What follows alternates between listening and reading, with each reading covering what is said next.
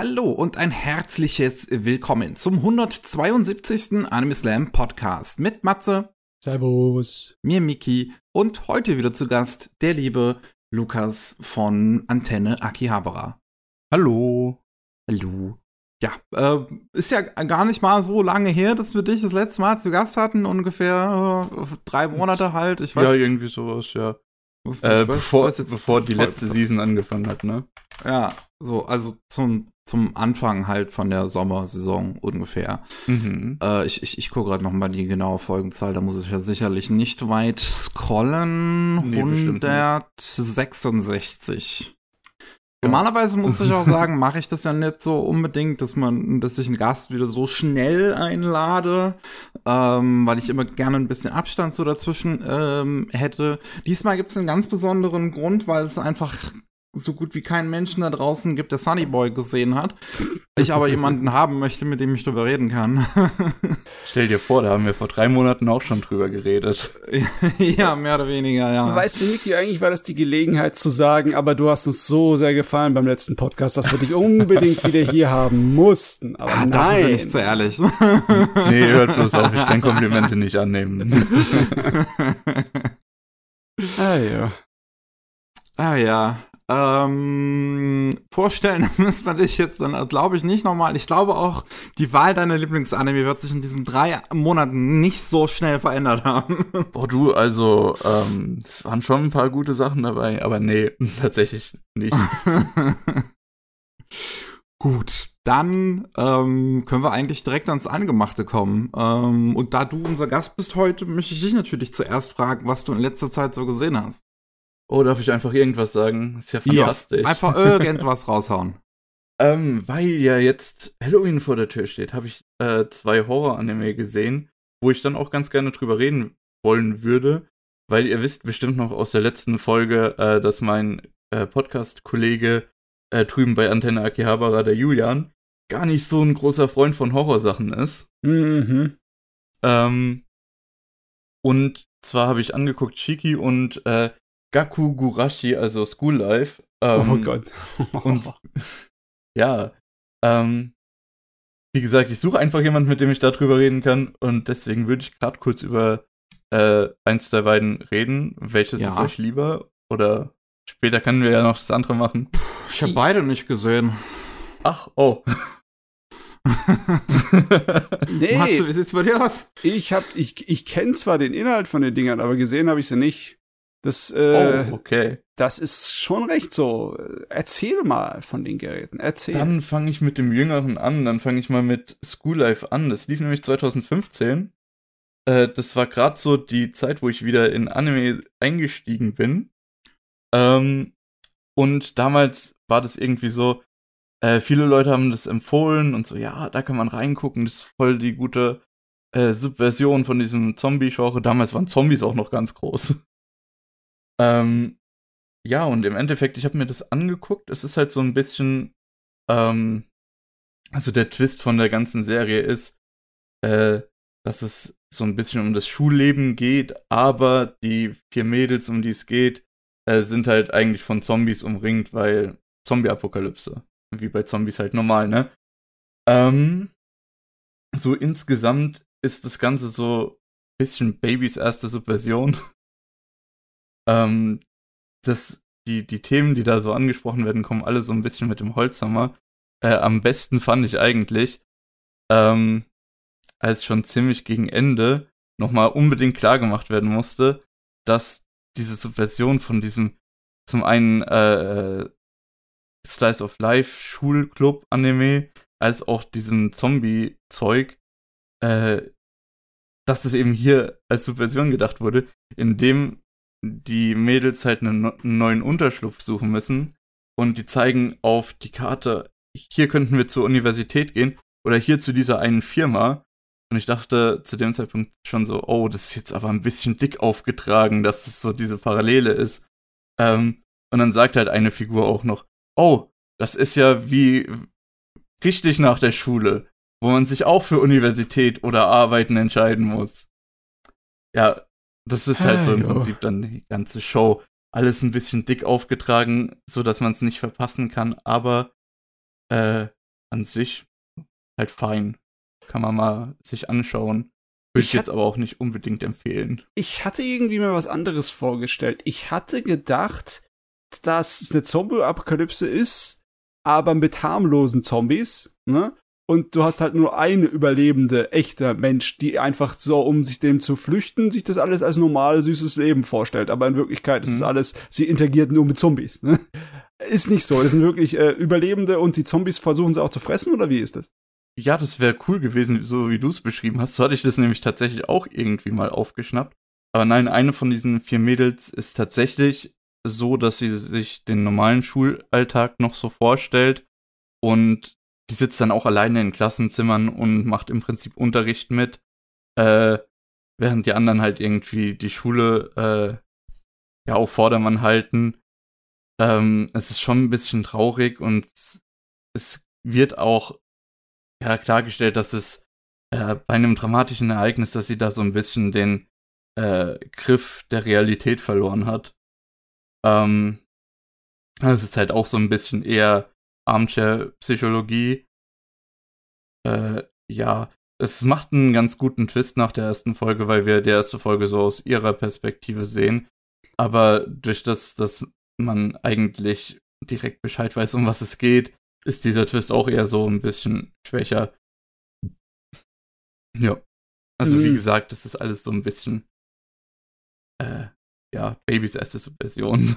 Also es kommt her mit einer richtig guten Idee, aber dann, äh, dann, äh, ja, wie soll ich sagen, dann erforscht sie die Tiefen der Idee vielleicht nicht so. Oder habe ich das vielleicht so verstanden? Also ja, richtig? doch, genau, genau.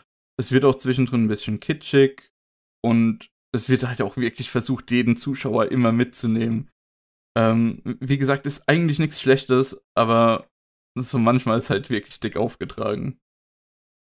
Aber äh, es ist äh, immer noch eine Zombie-Serie. Sie müssen sozusagen dasselbe machen wie halt in dem Klassiker Dawn of the Dead, oder? Sie müssen äh, Zombies niedermachen, müssen dafür sorgen, dass sie genug zu essen haben und etc. viel mehr. Mm, ja, eher nicht. Durch das, dass eher diese nicht. Schule als Bunkeranlage für genau so eine Idee, äh, für so ein Konzept gedacht war, haben die eigentlich alles da. Oh, die können halt auf dem Dach ihre äh, Nahrung anbauen, die können halt, äh, äh, ja, die haben frisches Wasser immer, aber die, äh, die noch nicht so ganz verstanden hat, dass sie in der Zombie-Apokalypse lebt, ähm, hat dann natürlich auch ein paar wilde Einfälle, wie wir könnten ja auch einfach mal ins Einkaufszentrum fahren. Ähm, ja, also entsprechend, es ist schon teilweise Action und, und Zombie-Überlebenskampf, aber es ist halt hauptsächlich irgendwie Slice of Life. Okay, dann ist es hm. viel harmloser, als ich mir das so irgendwie vorgestellt habe. Ja, ich hatte mir auch ehrlich gesagt ein bisschen was anderes erwartet. Ähm, ich hatte aber gehofft, dass ihr das gesehen habt. ähm, weil es ist irgendwie auch interessant. Äh, einfach um eben Leuten, die so einsteigen wollen, mal ein bisschen tiefer hinter irgendwas zu schauen, dass man denen sagt, dann schaut doch das, da verpasst ihr garantiert nichts. Ähm, alles, was ihr irgendwie wissen müsst, was irgendwie eine interessante Idee ist, wird euch auch vorgekaut. Also. Ja. ich meine, haben wir überhaupt irgendeinen tiefgründigen, wirklich guten äh, mm. Zombie-Anime? Wir haben diesen einen guten Manga, äh, I am a Hero, oder? aber der ist auch im Endeffekt, äh, der ist äh, vom Thema her auch recht klassisch, oder? Was die Zombies angeht. Das sagt mir leider gar nichts. Ich habe ihn auch noch nie gelesen, aber ich weiß, was du meinst. Ja. Äh, ich weiß, dass der sehr äh, hoch angesehen ist, I'm a Hero. Ja, aber der, der, der entwickelt halt nicht das Rad neu. Der macht halt eine Zombie-Sache, mhm. aber äh, realistisch und mit richtig gutem menschlichen Drama. Ich habe noch nicht zu Ende gelesen, ich habe aber mal reingelesen. Und er Basiert ist. Train to Busan nicht auch auf einem Manga? Uh, Oder war das ein Original? Ich glaube, auf einem Mann war. Hm, das ja, weiß halt ich auf einem Mann war ja, okay. in dem Fall. Ja, klar. Koreanischer Manga. Ich meine, ansonsten haben wir äh, High School of the Dead, ne? Und das ist natürlich ja, äh, das nicht sehr unterhaltsam, aber keine tiefgründige Angelegenheit. Was nee, nicht? Wirklich. Bist du nicht? Leider. Also ich hätte, ich hätte nichts dagegen, zu einer riesen Anzahl von Fortsetzungen zu High School of the Dead, die auf einmal zu einem echten Charakterdrama werden. Ne? Also von mir aus könnt ihr das machen. Habt ihr gehört, Japan? Oh, es gibt auch ein Anime-Prequel anscheinend zu uh, Train to Busan. Ja, Soul das habe ich gesehen.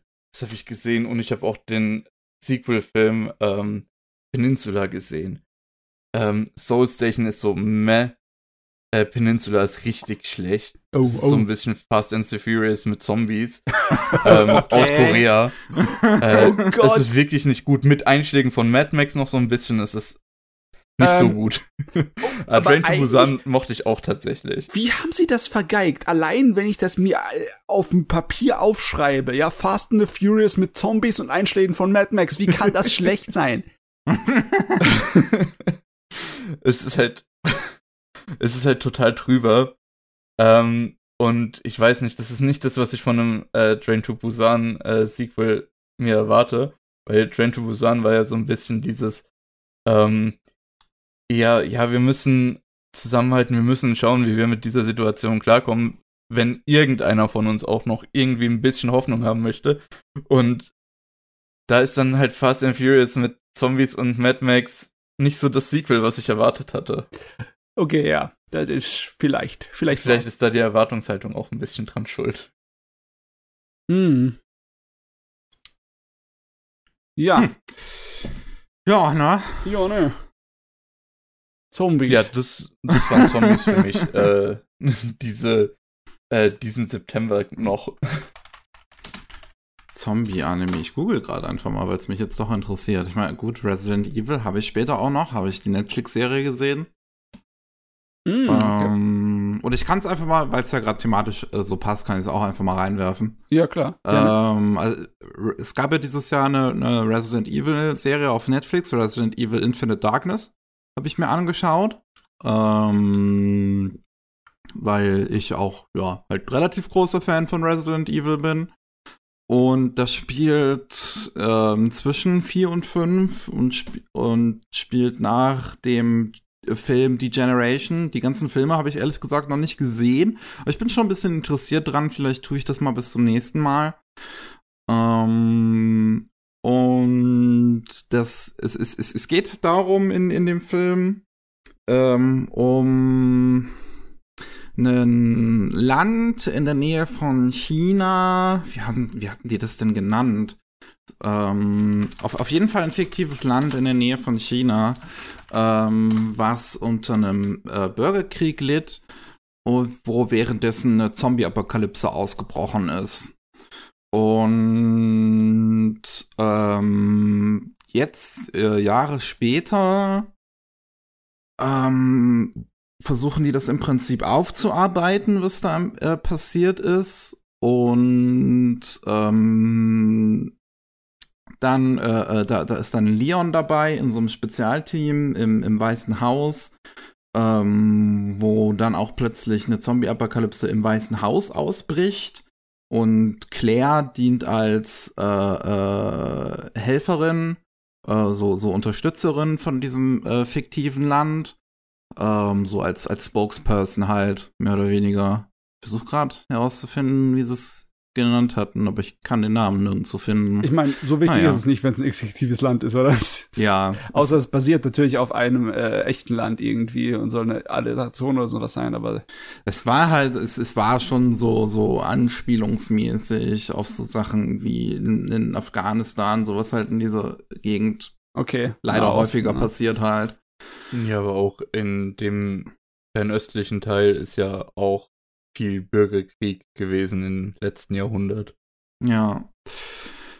Ähm, und es, letzten Endes ist es halt ein großes Hin und Her, weil ähm, es einen Typen gibt im Weißen Haus, der halt immer wieder meint, zu so China, es sind die Bösen, die wollen uns hier irgendwie was Böses antun. Ähm, und die haben die Zombie-Apokalypse hier im Weißen Haus ausgelöst. Und dann ist halt Leon mit so einem Spezialtrupp unterwegs nach äh, China und dann finden die da halt heraus, oh, China sind doch gar nicht die Bösen, sondern das ist jemand im Weißen Haus und versuchen halt so eine große Verschwörung irgendwie aufzulösen von so ein paar verschiedenen Parteien, die alle irgendwie ja äh, un unterschiedliche Interessen haben und dann gibt es ganz viele äh, eigentlich schön inszenierte Action-Szenen ähm, und die Story ist dabei halt wirklich halb so wichtig. Ja, halt also Resident Evil. Hört sich irgendwie sowieso komisch an, Resident Evil als eine Art von Polit-Thriller? ja, ich meine, was machen die da oben als Diplomaten und äh, internationale unter Agenten, die Sachen untersuchen? Was, was, was ist, ist es normal für Resident Evil Hauptcharaktere? Ich, ich weiß nicht genug Spiele gespielt. Ich, ich meine, ich überlege gerade, aber normalerweise so, so Leon untersucht halt normalerweise ja irgendwelche Zombie-Sachen. Und als er dann halt angefordert wird, den Präsidenten zu beschützen, am Anfang war diese ganze äh, äh, Zombie-Angelegenheit ja noch gar nicht auf dem Tisch. So, hm. das ist ja dann erst ausgebrochen, ne? plötzlich eine Apokalypse im Weißen Haus, wo sich, also einen, einen Zombie-Ausbruch gab es ja dann plötzlich im Weißen Haus und und da war halt erst so richtig klar, okay, hier ist jetzt wieder irgendwas abschaffen, irgendwer Böses steckt wieder dahinter und will uns hier irgendwie alle mit Zombie-Virus anstecken, warum auch immer. Bei dem Teil wird es auch ehrlich gesagt, also bei, diese, bei dieser Serie wird es auch ehrlich gesagt gar nicht so wirklich klar, was jetzt so richtig die Motive sind, dahinter alle in Zombies zu verwandeln. Wird schon seinen Sinn haben. ähm, ich bin bei Resident Evil Lore irgendwie gar nicht mehr dabei. Ähm, ist Resident Evil jetzt einfach alles, wo Leon dabei ist? Oder weil nee, das nee, hat ja auch äh, nichts mehr mit Umbrella oder sowas zu tun, oder? Also am, am, am T-Virus? Weiß es gar nicht. Bin mir nicht mehr sicher, welcher Virus das am Anfang war, weil da gibt's ja auch mittlerweile zig Millionen. Ja, ja klar. ähm, ich meine, die ganze Lore ist halt schon letzten Endes irgendwie connected. So selbst sieben und acht, gut, die sind jetzt halt eine, äh, die die die spielen jetzt sowieso zusammen, aber da äh, taucht ja auch äh, äh, Chris, Chris Redfield taucht ja auch in in sieben und acht auf. Äh, ich habe acht noch nicht gespielt, deswegen weiß ich noch nicht, äh, wie da die Lore mäßig aussieht, aber bei sieben ist es halt eher so, dass es wahrscheinlich halt einfach ein paar Jahre spielt, nachdem äh, Chris Redfield halt äh, äh, ja Sachen aufgedeckt hat äh, in Bezug zu Umbrella. Aber hier in dem Teil geht es jetzt gar nicht, also in, in Infinite Darkness geht es jetzt gar nicht um Umbrella. Das ging es, glaube ich, im, im vierten Teil kam Umbrella, glaube ich, sowieso nicht vor. Im fünften sind Umbrella auch nicht die Bösen, sondern eine andere Firma. Ähm, die dann halt am Ende äh, diese, diese Serie dann auch drauf angespielt wird, so, hier, guck, kleines, kleines Fanservice für euch, ne? Das, das, hier geht jetzt der fünfte Teil quasi los. Ähm, und ich meine, was Fanservice angeht, ist diese kleine Serie hier Infinite Darkness eigentlich schon ganz nett. Das sind mhm. halt vier Folgen. Ähm, und da kommt halt so viel bekanntes Zeug so mit, mit, mit drin vor. So Leon trägt ab der Hälfte der Serie das Outfit, was er in Resident Evil 6 anhat. Ähm, er ist auch in, in wenn, wenn er sein Messer in der Hand hält, dann sieht das genauso aus wie in Resident Evil 4. Da hat er die gleiche Pose. Ähm, und er, sie haben auch versucht, Leon so ein bisschen snarky zu machen wie in Resident Evil 4, dass mhm. er so den ein oder anderen Spruch von sich lässt. Ähm, als dann in der zweiten Episode sind sie in einem U-Boot und da bricht dann auch eine Zombie-Apokalypse aus mit Zombie-Ratten. Und, und da sagt er auch irgendwie, oh, ich könnte jetzt eine Tonne Käse gebrauchen. Und es ist auch einfach so, okay, mhm. I guess. Ähm, das ist halt, also, sein Gehirn sollte man halt am besten wirklich einfach ausmachen und es ist dafür genießen, dass es schön aussieht. Es ist wirklich sehr schön gemachtes CGI, absolut keine Frage. Es, es, es geht halt sehr diesem realistischen Stil nach, den es wirklich toll umsetzt. Ähm, und es ist halt völlig bescheuert. ja, ich mein, also anders kann ich es auch nicht sagen. Das habe ich mitbekommen. Ich habe mitbekommen, dass also, der Inhalt bescheuert ist. Aber also zusammengefasst viel Fanservice und eine Tonne Käse oder. Äh, aber weißt du, wenn du dir die Technik ansiehst bei dem Ding, das sieht wirklich teilweise sehr interessant aus. Besonders Szenen in äh, niedrigen Lichtverhältnissen oder bei, äh, sagen wir es mal so, so dieses rote Alarmlichten etc., da könnte man auf den äh, flüchtigen Blick das als äh, Szene aus dem Realfilm auch verwechseln manchmal. Mhm. Also, die haben sich viel Mühe gegeben. Das ist wie ein hochqualitatives Computerspiel-Intro äh, von vor zehn Jahren oder so. Ne? ja. Haben Stimmt die das schon. in ihrer eigenen Engine gemacht oder wisst ihr da was? Nee, da äh, das nee, die okay. haben das bestimmt auf einem äh, professionellen äh, Renderprogramm gemacht. Also Denke ich auch ja, mal. Gut, aber, ja. aber so Sachen wie ähm, Unreal 4 werden ja auch mittlerweile für viele 3D-Effektsachen äh, und Animationssachen genutzt. Deswegen das stimmt, hat aber mich ich, das mal interessiert.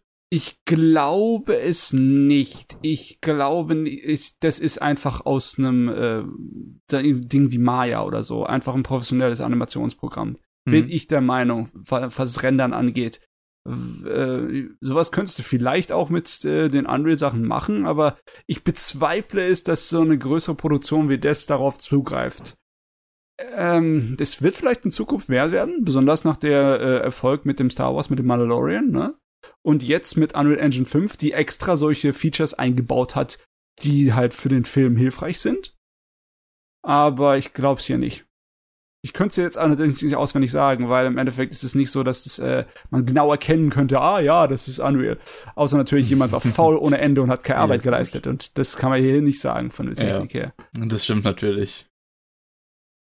Ja, ich könnte es jetzt auch nicht sagen, wie es halt gemacht wird. Das ist beim CGI-Studio äh, Kubiko, die haben vorher auch schon an dem, an dem 2017er Film von Resident Evil mitgearbeitet, den Vendetta, also auch den animierten Film. Äh, mit den Live-Action-Filmen hat das ja alles zum Glück nichts zu tun. ähm, das, das, sagst du so abfällig, aber die Live-Action-Filme sind unterhaltsam. Es ist zwar dasselbe Schema von wegen, mach bloß dein Hirn aus, wenn du keinen Schaden davon tragen möchtest, aber äh, unterhalten ist trotzdem sehr gut. Die sind halt einfach komplett durchgeknallt. Yeah. Äh, das ja. stimmt schon, ja. Ach ja, ich meine, viel kann man halt letzten Endes zu Infinite Darkness jetzt auch nicht wirklich sagen. Ich fand's halt ganz nett, es hat Spaß gemacht, es sind auch nur vier Folgen, von daher, das ist mal schnell weggeschaut. Und ja, wenn man halt sowieso Resident Evil mag, dann kann man sich das halt mal angucken. Also gerade wenn man sich irgendwie für die Lore interessiert, die ist halt, ich meine, das macht schon so, so ein bisschen Spaß, sich mal da so ein bisschen reinzuarbeiten. Was haben die sich da eigentlich jetzt mittlerweile dabei gedacht? Weil ich glaube, halt, weil das auch so ein bisschen wie Kingdom Hearts halt aufgebaut ist, die Lore. oh indem die im Prinzip immer einfach noch mal mehr drauf werfen. Weil sie ja wahrscheinlich, als sie den ersten Teil gemacht haben, war wahrscheinlich einfach nur so, okay, machen wir mal ein bisschen Lore dazu, aber das Spiel steht im Vordergrund und dann haben sie das natürlich immer mehr und mehr ausgebaut und, und, und Sachen sind retroaktiv immer irgendwie geändert worden und ne, ja, es also, ist genauso schrecklich wie amerikanische Comic-Universen. ja. Aber die haben wenigstens noch ihren, ihre Multiversums-Ausrede. Äh, ich weiß nicht, ob Resident Evil sowas auch hat. Oh Gott, amerikanische Comics haben Ausreden, die sind so komplex. Also, die, die, die machen sich teilweise mehr Mühe, als jemals jemand das machen müsste, um zu erklären, warum alles total verrückt ist. Und das hilft natürlich nie. Es macht alles noch viel undurchdringlicher. Vielleicht aus so einer fehlgeleiteten Eitelkeit. Nein, aber Nö. das, was ich geschrieben habe, macht Sinn im Universum. ähm, aber weißt du, was mich gerade so denke? Ich frag mich, weil ich es in letzter Zeit nicht wirklich verfolgt hat, hat Resident Evil eigentlich noch richtig, richtig äh, ikonische Bösewichte? Ich meine, Wesker und oh, der hast, Mr. Hast T. du das mit Teil 8 echt nicht mitbekommen? Ich meine, ja, das habe ich mitbekommen in den Computerspielen, aber äh, von den Verfilmungen und den Anime, ich meine, man hat angefangen mit dem großen Titan, dem Mr. T, ne, dem Riesen-Virus-Vieh. Äh, ja. Und mit Albert Wesker natürlich als derjenige, die die äh, Fäden zieht und dann natürlich auch ein typischer Anime-Bösewicht im Endeffekt ist. Ne? Mhm. Aber was ist eigentlich jetzt los, ne? Oder? Ich meine, in den Dings, in den Computerspielen, äh, ja, okay, da hast du natürlich ikonische Dinger drin, aber die sind nicht irgendwie bisher auf Film gebannt worden, oder? Ähm, ich bin mir nicht sicher. Wie, ich habe halt, wie gesagt, die anderen äh, Animationsfilme noch nicht gesehen. Ähm, ich weiß, dass da halt äh, die auch so ein bisschen die Story fortsetzen, mehr oder weniger. Also halt auch so irgendwie versuchen zumindest. Von daher könnte es schon sein, dass da irgendwie mal jemand drin vorkommt. Ähm, hier bei dem Ding ist halt der Bösewicht auch einfach jemand Originales für die Serie jetzt, der halt äh, dann auch zu so einem, beziehungsweise jemand anderes noch zu so einem, so einem T-Virus, äh, also zu so einem, ja, Titan-Gedöns wird am Ende, was auch ganz cool aussieht und der hat auch eine sehr brutale Sterbeszene. Allgemein, die Serie ist sehr brutal, tatsächlich. Oh, okay. Muss man auch mal dazu sagen, sehr hoher Gewaltgrad. Das hat man ähm, aus den Trailern nicht gesehen, da haben sie sich zurückgehalten. Ja, ich weiß jetzt gar nicht, war die Serie überhaupt auf, ab, ab 18 auf Netflix oder war die da noch ab 16 gelistet? Ich guck grad mal, weil eigentlich, ich persönlich würde sie jetzt als schon als ab 18 Material einschätzen. Ist, ist der Endbösewicht bei der neuen Serie dieses Vieh, das aussieht wie eine Mischung aus der Hulk und Groot? Ja. Doch, sieht aus wie so ein Swamp Thing ähnliches Gerät, oder? Ja, schon. ja, der war in den Trailern drin, ich kann mich erinnern.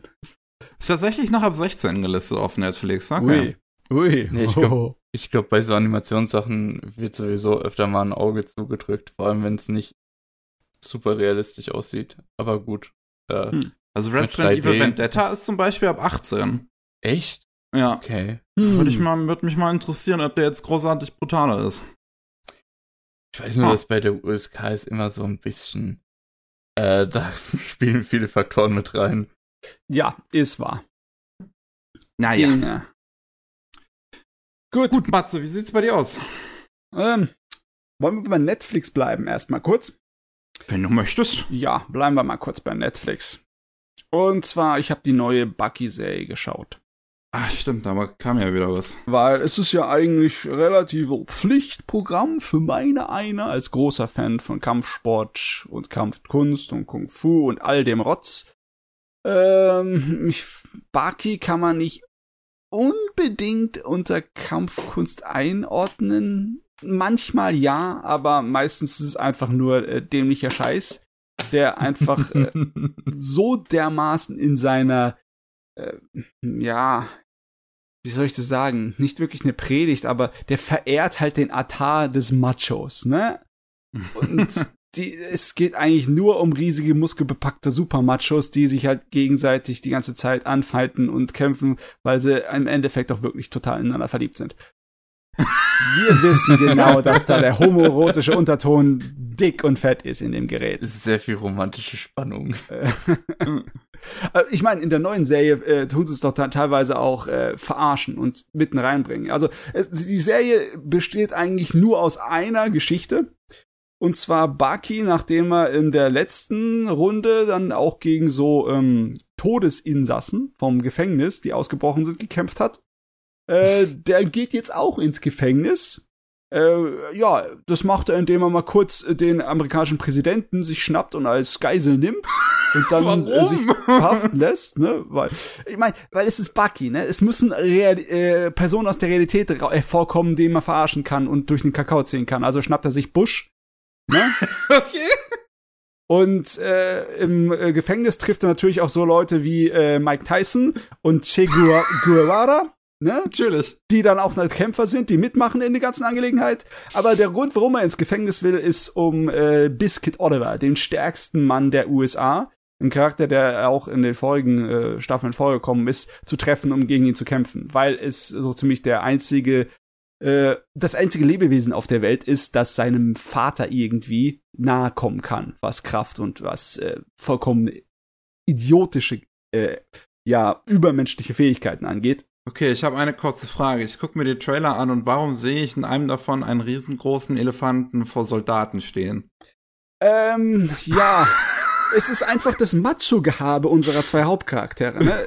Der, sein Vater, der Yujiro, um ihm zu zeigen, dass er seine, ja, wie heißt nochmal, seine Herausforderung annimmt, jagte einen Riesenelefanten, einen urzeitlichen, monströsen Elefanten, den die Armee selbst mit Panzer nicht äh, klein, klein gekriegt hat. Ne? Okay. Ja.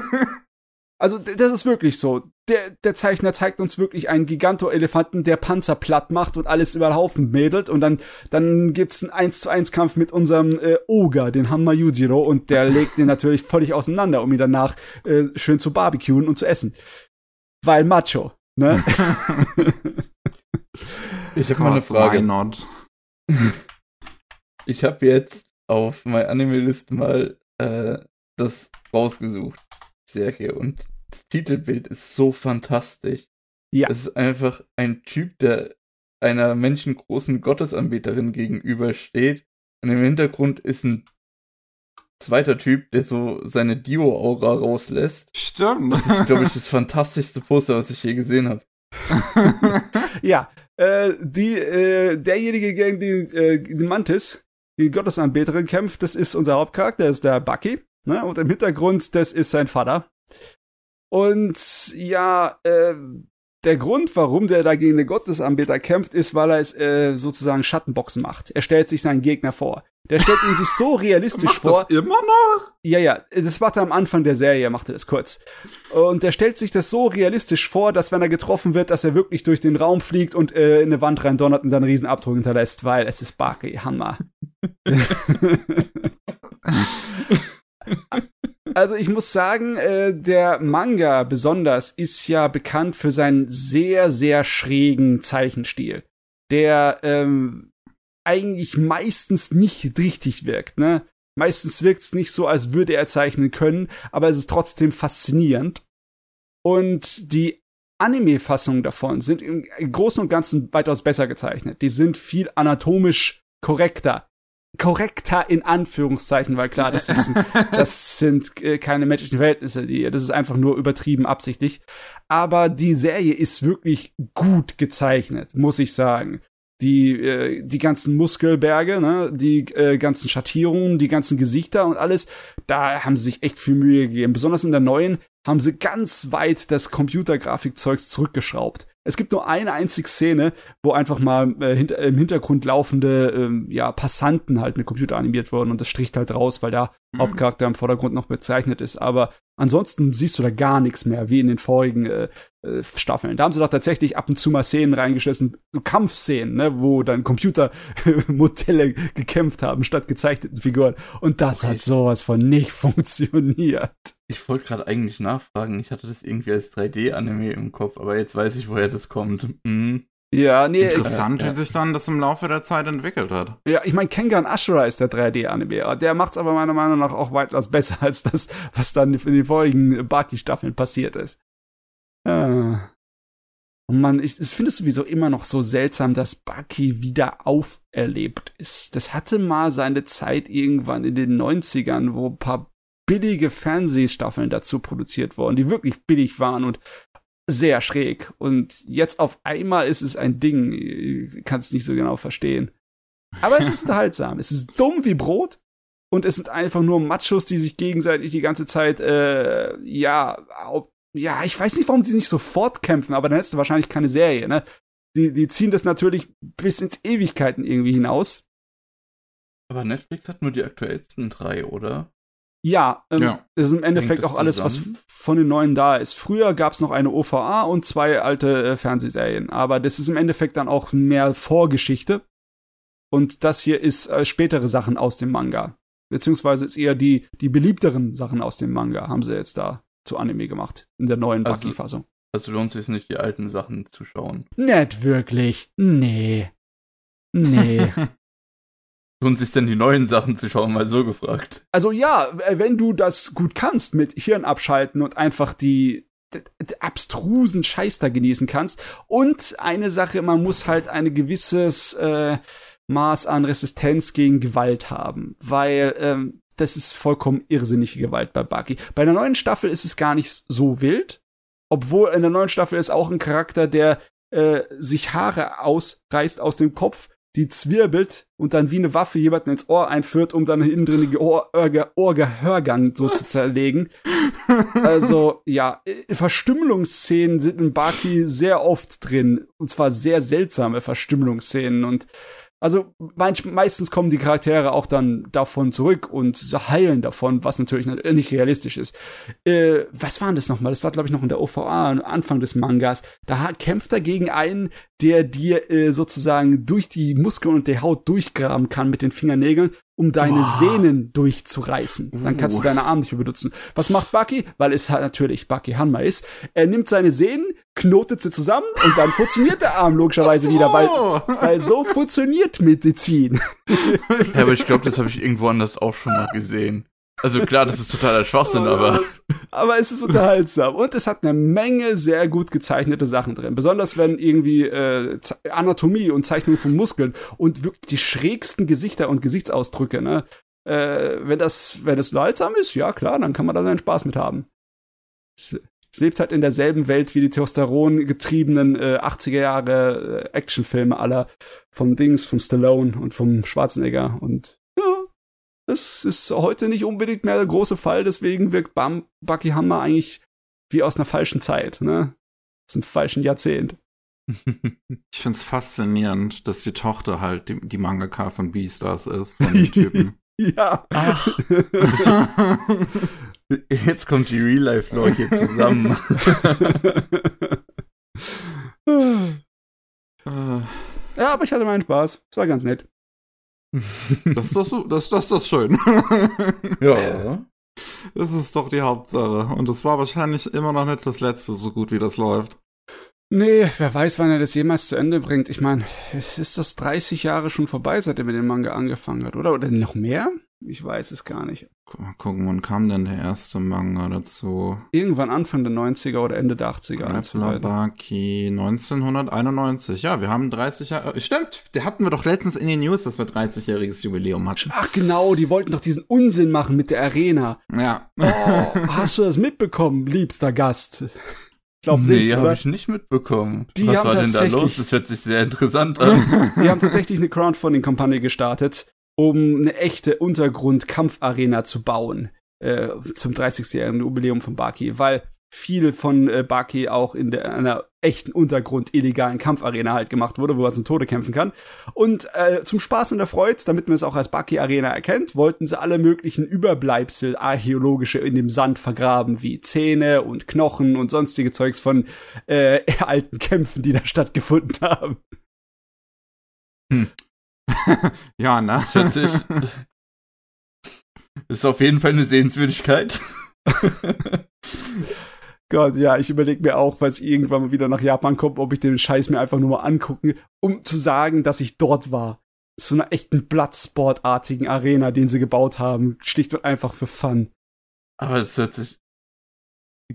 Die, wurde diese Kickstarter-Kampagne gefundet oder? Sehr schnell. Sie hat ja. sehr schnell ihr Ziel Ach. erreicht und ist ja. darüber hinausgeschossen. Als wir darüber berichtet haben, war sie schon doppelt, oder? Ja. Okay, dann sollte es vielleicht tatsächlich mal auf die Sehenswürdigkeitenliste für einen Japan-Besuch. oh Mann, oh Mann. Ich wundere, dass es noch keine dritte Staffel Kengan Ashura gibt. Ja, darauf warte ich eigentlich, weil ja. Kengan Ashura ist inhaltlich irgendwie weitaus, also gescheiteres Zeugs als Bucky. Ich meine, Bucky ist sehr unterhaltsam, aber Kengan Ashura ist normaler. ja, quasi. Das ist ich muss sagen, das ist leider nicht meine Welt so ganz. Ähm, diese ganzen Martial Arts Sachen hm, komme ich nicht so wirklich äh, drauf klar, beziehungsweise ist nicht so wirklich meins. Es gibt halt äh, auch nicht, leider Gottes gibt es nicht wirklich den Anime, der Kung Fu halt so super toll hm. macht, wie halt so ein superklasse 80er Jahre Hongkong Actionfilm, ne? Wie ein Johnny. Ich, ich äh, Entschuldigung. Sorry. Nee, äh, erzähl du erst. ich meine, wie so ein Chucky Chan oder, ne? So, mhm. was gibt es nicht wirklich in Anime? Leider. Aber Baki, so wie du es jetzt beschrieben hast, erinnert mich total auf Story of Ricky O. Und oh ja. Ich glaube, ich guck doch mal rein. Das ist in der, es gehört zur selben Genre und wirklich eigentlich könnte vom selben Autor sein. Es ist mhm. zwar nicht, aber ist im Endeffekt dasselbe Ding. Dann, dann lohnt es vielleicht echt. Äh. Obwohl Story ja. of Ricky ist vom äh, Brutalitätsgrad logischerweise noch mehr Splatter. Ja. Story of ja. Mal, Ricky. Ich, oh, Mickey, oh. Da, da fällst du in ein Loch. ich glaube, der ist in Deutschland sogar immer noch indiziert. Dürfen wir darüber reden hier oder? Uns juckt es nicht. Ich meine, wir bewerben es ja nicht wirklich. Okay, gut. Äh, ja. Realverfilmung? es gibt sogar Anime. Anime und Realverfilmung. Das ja. basiert nämlich, glaube ich, auf einem Manga, wenn ich das richtig ja. verstanden habe. Basiert ja. auf einem Manga. Huh. Und ich weiß nicht, der Film war, glaube ich, kein japanischer, sondern ein Hongkonger Film. Ja, ja, das war ein Hongkong-Film. Genau. Dann hatte ich es doch noch richtig in Erinnerung. Schräg. Auf dem deutschen Wikipedia steht jetzt hier nichts. Ah, nee, FSK ungeprüft. Ah, okay, es wurde also nie ja. überprüft. Okay. Äh, du, das hat uns äh, damals zur Schulzeit nicht davon abgehalten, äh, irgendwie eine englisch untertitelte Fassung von dem Ding zu importieren. Ich meine, juckt ja nicht, ja solange du 18 bist, ne? ja. Ah, jo. Ha, jo. Gut. Dann äh, übergebe ich wieder an unseren Gast willst jetzt über Shiki reden. Ach, ich bin wieder dran. Ja, ja würde ich gerne. Total schade, dass das sonst niemand gesehen hat. Ich ähm, habe halt nur mal die erste Episode irgendwann gesehen, aber das ist jetzt auch schon wieder mhm. Äh, Jahre so, her. Sorry, was war das nochmal? Okay, dann sage ich mal kurz, um was es geht. Und zwar in einer japanischen Kleinstadt wurde äh, ein Schloss auf einem Hügel gebaut und dann fängt eine ja erst gedachte seltsame Krankheit an, so ihr Unwesen zu treiben, ähm, bis man dann doch relativ schnell herausfindet, dass äh, es wohl Vampire in dem Dorf gibt. Ja, es ist ein sehr klassischer, äh, klassischer Take äh, für Vampire eben. Eben diese Blutsauger, die nur nachts unterwegs sind und die erst eingeladen werden müssen, damit sie vorbeikommen. Ähm, ja, genau. Es geht halt relativ schnell um den Kampf zwischen den Dorfbewohnern und den Vampiren, beziehungsweise zwischen ein paar wenigen Dorfbewohnern erst, das sich dann so langsam ausweitet. Ähm, ja, genau, also das ist so im Prinzip das Große. Äh, ich hatte mir mehr erhofft, dass es so ein bisschen Mystery-mäßig ist, weil ich finde, gerade Horror im Anime funktioniert am besten, wenn du nicht ganz weißt, was los ist. Ähm, und erst so Stück für Stück rausfindest, was passiert. Ähm, so wie das hier gemacht wurde, ähm, ja, ist es halt einfach eine kleine Gruppe an verschiedenen Leuten, die relativ unabhängig herausfindet, was da los ist da hätten wir den Doktor in der Klinik, in, also in der Dorfklinik, der so langsam rausfindet, hey, Moment, äh, was, wenn es keine Krankheit ist? Und ein paar Jugendliche, natürlich, weil es immer ein paar Jugendliche sind, ähm, aus deren, ja, engerem Umfeld eine Person verschwunden ist und die dann auch rausfinden, hey, die ist jetzt ein Vampir. Dann ähm, ist es so ein Us versus Them. Ja, genau, aber erstmal nicht. Erstmal ist es so ein bisschen ein Mindgame, weil die Leute niemandem sagen wollen, hey, da oben äh, leben übrigens Vampire. Ähm, weil das natürlich, dann wird man erstmal für verrückt erklärt. Ähm, ich dachte in der Mitte von der Serie ungefähr schon mal, okay, jetzt äh, geht's gleich richtig rund, äh, als so das Dorfmedium, die auch schon so ein bisschen als Verrückte abgetan wird, ähm, gesagt hat, ah, da oben wohnen Vampire halt ohne Beweise und nix. Die konnte aber relativ viele Leute hinter sich versammeln und die standen schon bei der vor der äh, bei denen vor der vor der Schlosstür. Ähm, ich sag hier absichtlich Schloss, weil das ist eine europäische Burg, die die da auf dem Berg mitten in Japan gebaut haben. ähm. Also wirklich ein sehr klassischer Take auf Vampire. Ja, äh, ähm, wie, wie sind eigentlich die Regeln von dem ganzen Kram jetzt? Äh, sind das Vampire, die halt wirklich aller Dracula normal reden und etc. Äh, oder sind das genau. Monster? Nee, genau, Vampire, die normal reden.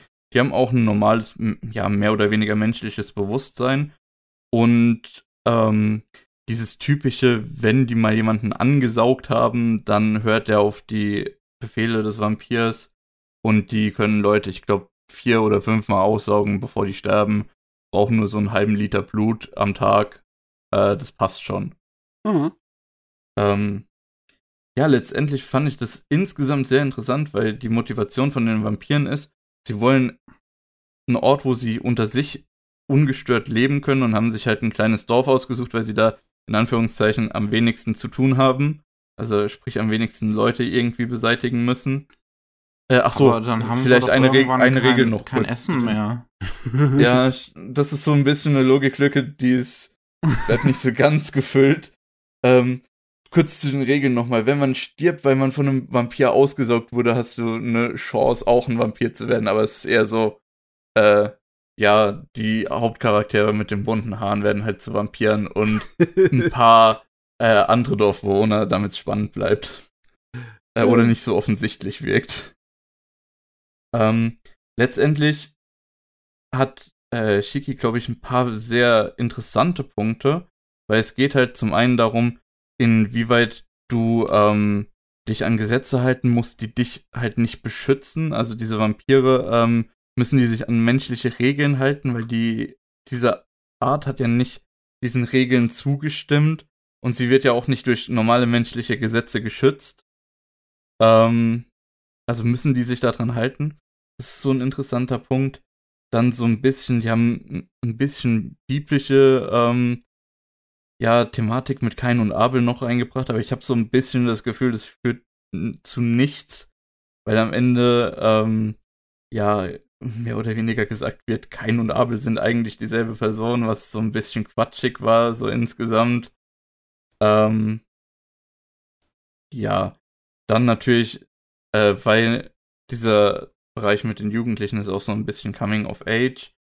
Ähm, und durch das, dass dann später das ganze Dorf auch wirklich weiß, okay, da sind Vampire und das sind echte Vampire, wir müssen die alle umbringen, ist es auch so ein bisschen diese Thematik.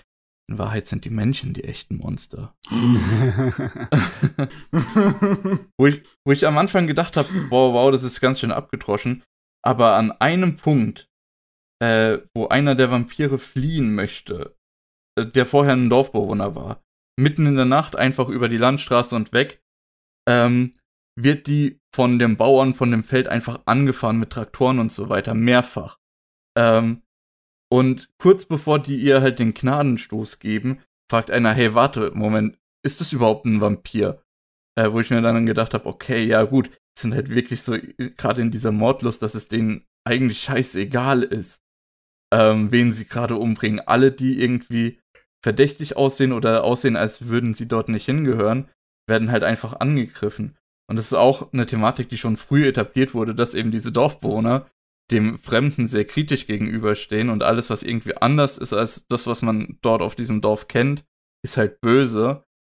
Ähm, deswegen konnte dieses Medium auch irgendwo in der Mitte der äh, Serie so viele Leute hinter sich vereinen.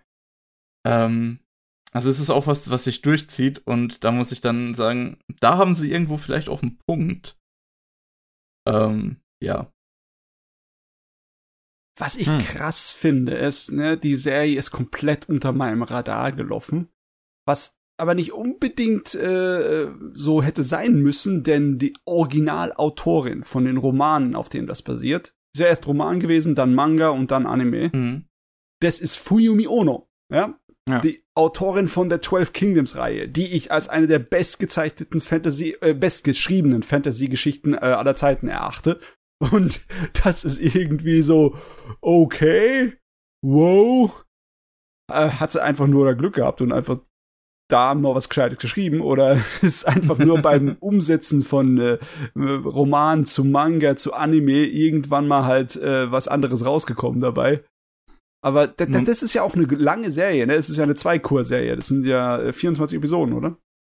Äh, Schicki? Ja. Ähm, sind äh, insgesamt 22 Episoden oh, und 22. zwei Specials. Die Specials okay. habe ich aber auch noch nicht geguckt. Ähm, da bin ich noch nicht ganz dazu gekommen. Ähm, ja, aber interessant. Ich glaube tatsächlich, dass in der Serie steckt einiges. Mir wurde das auch vor etlichen Jahren schon mal empfohlen. Äh, und ich habe es dann einfach mal auf Plan to Watch gesetzt und nicht weiter verfolgt, bis ich dann auf der Suche nach einem Horror-Anime war und dann bei Mal geguckt habe, was sind denn so die bestbewertetsten Horror-Anime. Übrigens, da ist gar nicht so viel Gutes dabei. ähm, ja, das denkt ich mir. Und dann bin ich relativ schnell dann bei Shiki gelandet und habe dann gedacht, ah, okay, das ist bei mir auf der Plan to Watch List. Dann sollte ich vielleicht jetzt auch endlich mal reinschauen. Dann ist mir aufgefallen, dass das in Deutschland nicht lizenziert ist und dann ist schon wieder so ein bisschen, ja, okay. Ja. Toll.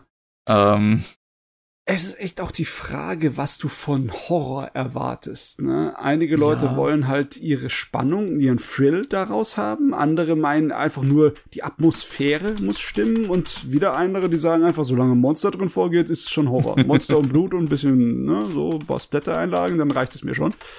Ich weiß auch nicht. Ich könnte auch nicht wirklich sagen. Ne? Ich mag eher dann so bisschen psychologisch angehauchtere Sachen, weißt du, hm. wo der Terror von den Menschen kommt. Weil Monster, ich gucke viel zu viel Fantasy-Sachen. Ich kann mir nicht irgendwie Monster mit Horror irgendwie groß verbünden. nicht mehr. Ja, das, ja, den kenne ich. Ja. Ähm, ich, ich fand's auch interessant. Ähm, ich hatte mal mit Freunden einen Filmabend gemacht und wir haben uns abgesprochen, wir wollen Horrorfilme gucken. Und einer hat sieben mitgebracht. Oh ja. Ähm, und ich hatte den Film schon gesehen und ich hatte den nicht so als Horror auf dem Schirm. Aber klar, natürlich, du hast halt diese Spannungselemente, du hast äh, so diese typischen Horrorelemente, diese düstere Stimmung und so weiter. Ähm, und da habe ich dann erstmal auch so realisiert, okay, Horror geht auch ohne äh, irgendwelche Monster oder ohne irgendeinen Mörder, der rumläuft oder was auch immer. Obwohl in ähm, 7 läuft ja ein Mörder rum, ne? Nur du ähm, Ja, tatsächlich. Halt, du äh, im Endeffekt musst du deine Vorstellung äh, kreiert den Horror, ne? Weil es halt da nicht gezeigt wird. Es ist nicht so ein Slasher-Film bei 7, mhm. ne?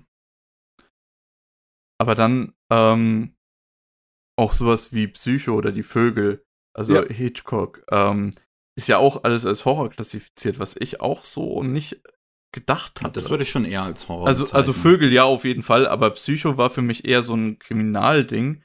Und dann, aber eigentlich doch, es ist schon Horror.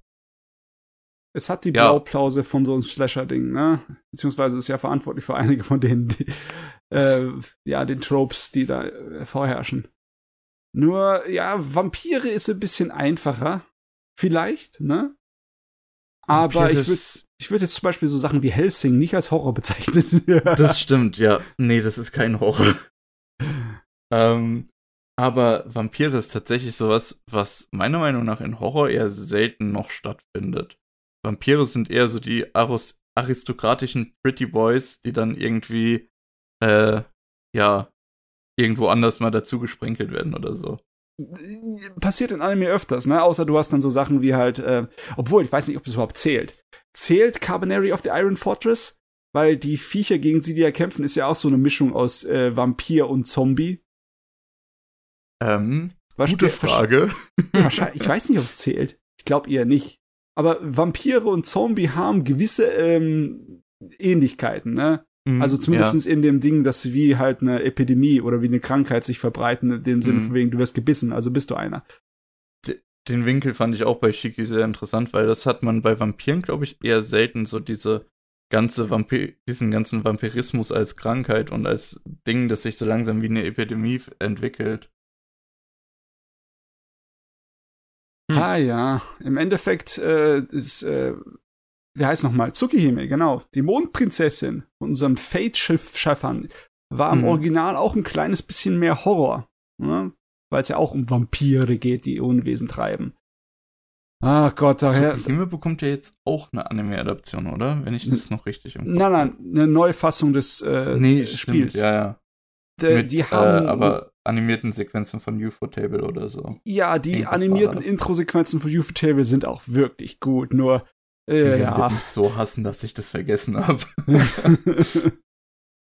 Ganz ehrlich, ich hätte gern auch wieder eine gescheite Serie dazu, weil schlecht war die Story tatsächlich nicht. Sie war ziemlich äh, so auf jugendlich getrimmt, ne? Eine Menge Kanten, ne?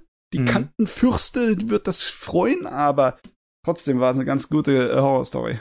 Meiner Meinung nach. Ach, und diese jungen Hüpfer. ja, die jungen Hüpfer. auf meiner Suche nach Horror-Anime bin ich auch über Garden of Sinners gestolpert, was ich geschaut habe, aber mich nicht mehr so richtig dran erinnern kann. Ah, das ja auch äh, von ja. Dings ist, ne? Selber Autor, im Endeffekt genau. auch selbes Universum. Das ist ja die Blaupause für seine ganzen späteren Sachen. Mhm. Äh, also Mondprinzessin des Tsukihime ist ja im Endeffekt äh, ein Remake von vielen Elementen aus Garden of Sinners. Aber Garden of Sinners würde ich nur teilweise in die Horror-Ecke stellen. Ne? Mhm. Äh, da ist eher der psychologische Thriller-Aspekt ein bisschen stärker, meiner Meinung nach. Auch wenn es um Geister geht und Monster und sonstigen Kram, ne? Das ist nicht immer automatisch. Obwohl, vielleicht ist es doch Horror. Vielleicht weiß ich auch gar nicht mehr, wie man das definieren muss. Ja, Genre-Definitionen sind seltsam. Naja. What is horror? But a little miserable pile of of Pieces oder sowas. Secrets war es, nicht Ja, Secrets, genau. Oh Secrets. Gott, die Memes. Aber Castlevania kann man auf jeden Fall unter Horror einstellen, oder? Und Horror-Action. Es ist halt, es ist sehr Horror-inspiriert auf jeden Fall, ja. ja. Den, die Netflix-Animation oder? Ja, ja, die Netflix-Animation mhm. besonders. Okay. Bei, bei den Spielen, das ist halt auch schon wieder so ein bisschen, da das würde ich nie im Leben als Horror bezeichnen. Nee, die nee. Sind halt, die sind halt auch wieder sehr Horror inspiriert natürlich. Die haben ja die ganzen Elemente. So. Genau, die haben diese Atmosphäre übernommen, aber es ist nicht wirklich spooky. Nee, du bist halt nicht gejagt. Du bist halt jemand, der sich da durchkämpft. Ne? Es ist mehr die Action. Es ist genauso wie der Unterschied zwischen dem ersten Alien und dem zweiten Alien. Obwohl, das ist nicht fair, aber ihr wisst, was ich meine, ne? Wenn du von einem ja. Monster gejagt wirst und irgendwie überleben musst, ist es eine andere Sache, wie wenn du dich durch Horden von Monstern durchkämpfst, weil du halt ein Belmont bist. Mhm. Oder ein Space Marine dann. Oder ein Space Marine, genau. Genau, Doom ist auch kein Horror, nicht unbedingt. Also nicht in der äh, Tradition. Ne? Obwohl ja auch richtig viele Dämonen am Start sind. Genau. Obwohl Doom 3, glaube ich, der Anfang auch schon ein bisschen Horror-Einschlag hat. Ja, Doom 3 hat es anders Horror. versucht, ne? Ja. ja. ja. Lustig, ja. ne? Wie die Sachen dann so laufen. Interessant. Ja, jetzt jo. habt ihr auch euer Halloween-Special schon am Start. Sehr gut. Ich meine, ja, das kommt noch vor Halloween raus und der nächste Podcast erst wieder nach Halloween. Das yes. Passt. Ach, dann passt also. es ja super. Ja. ja. Dann müssen wir uns unbedingt für den nächsten Podcast noch irgendwas, was halbwegs passendes auch noch aussuchen. Zumindest. Ah ja, irgendetwas, was halbwegs Halloweenisch ist. Müssen wir dann besprechen. Halloweenisch. Ich werde mir noch die ganzen Resident Evil Filme auf jeden Fall angucken. Ob die dann Horror sind, ist aber eine andere Sache. das könnte ja ein Horror also, Da würde ich zum Beispiel bei den Live-Action-Filmen sagen, irgendwo nach Teil 3 ist ein Cut und dann ist es nicht mehr Horror. es ist was ganz was anderes. Oh ja. Ja, ähm, ich mach mal noch einen, bevor wir eine Pause machen. Ich habe nämlich natürlich auch noch viel aus der letzten Saison angefangen aufzuholen. Angefangen mit, das habe ich ja beim letzten Mal schon ein bisschen angedeutet, Idaten, beziehungsweise wie war denn der volle Titel? Lass mich gerade noch mal gucken.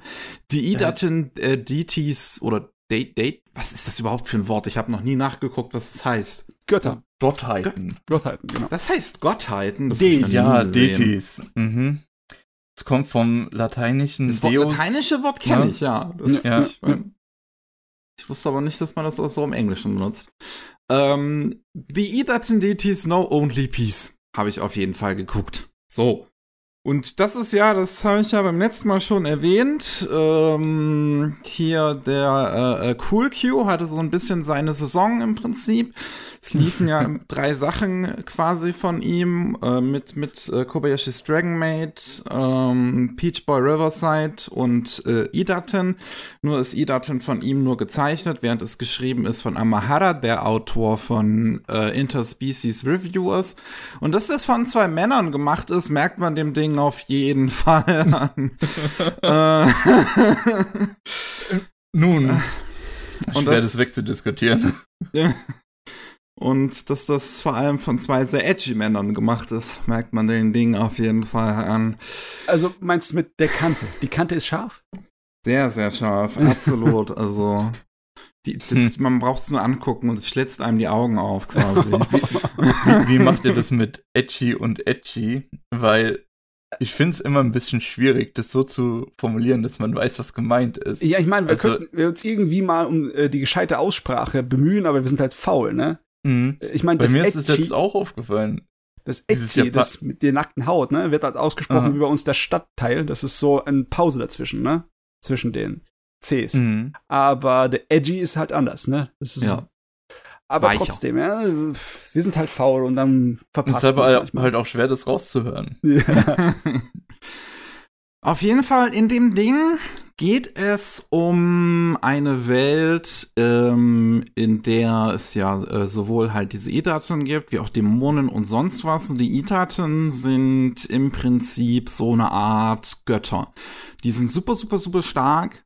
Und es gibt ähm, gewisse äh, äh, Bedingungen, dass ein Idaten geboren werden kann.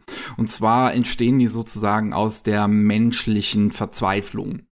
Und dann erscheint eine Art Portal, aus dem ein Idaten herauskommt.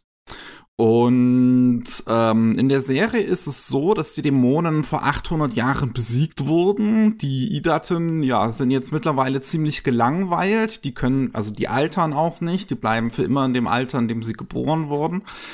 Ähm, und wissen nicht so ganz, was sie machen sollen. Du hast so 800 Jahre Frieden. Da, da kommt der Titel auch her. Ähm, und unsere Protagonisten haben halt in der Zeit einfach so ein bisschen, ja, geübt, ein bisschen geguckt, ein bisschen mal so geguckt, was die Menschen die ganze Zeit so machen. Und die Menschen führen aber untereinander immer noch Krieg. Da ähm, wollen sich die Götter aber nicht einmischen, weil kann ihnen ja am Arsch vorbeigehen, was die Menschen machen, so denken die sich. Mhm. Ähm, für, für, das ist so, so, die, die, denen ist das alles egal, sozusagen, was die Menschen machen, weil wenn die jetzt irgendwie von einem Menschen bedroht werden würden oder sowas, also wenn die jetzt irgendwie kommen und mit einer Pistole auf den Idaten schießen würde, das würde der Idaten halt nicht mal spüren. Ähm, das ist so ein bisschen, die Menschen können sich ruhig gegenseitig auslöschen, wir helfen nur, wenn es irgendwie von außen kommt. Genau. Gott, ähm, ey, das ist exakt dieselbe Prämisse wie dieses neue Marvel-Ding, ne? Wie die Immortals da, oder wie das heißt. Ach so, ja. Exakt keine Ahnung. da habe ich gestern den Trailer gesehen. Boah.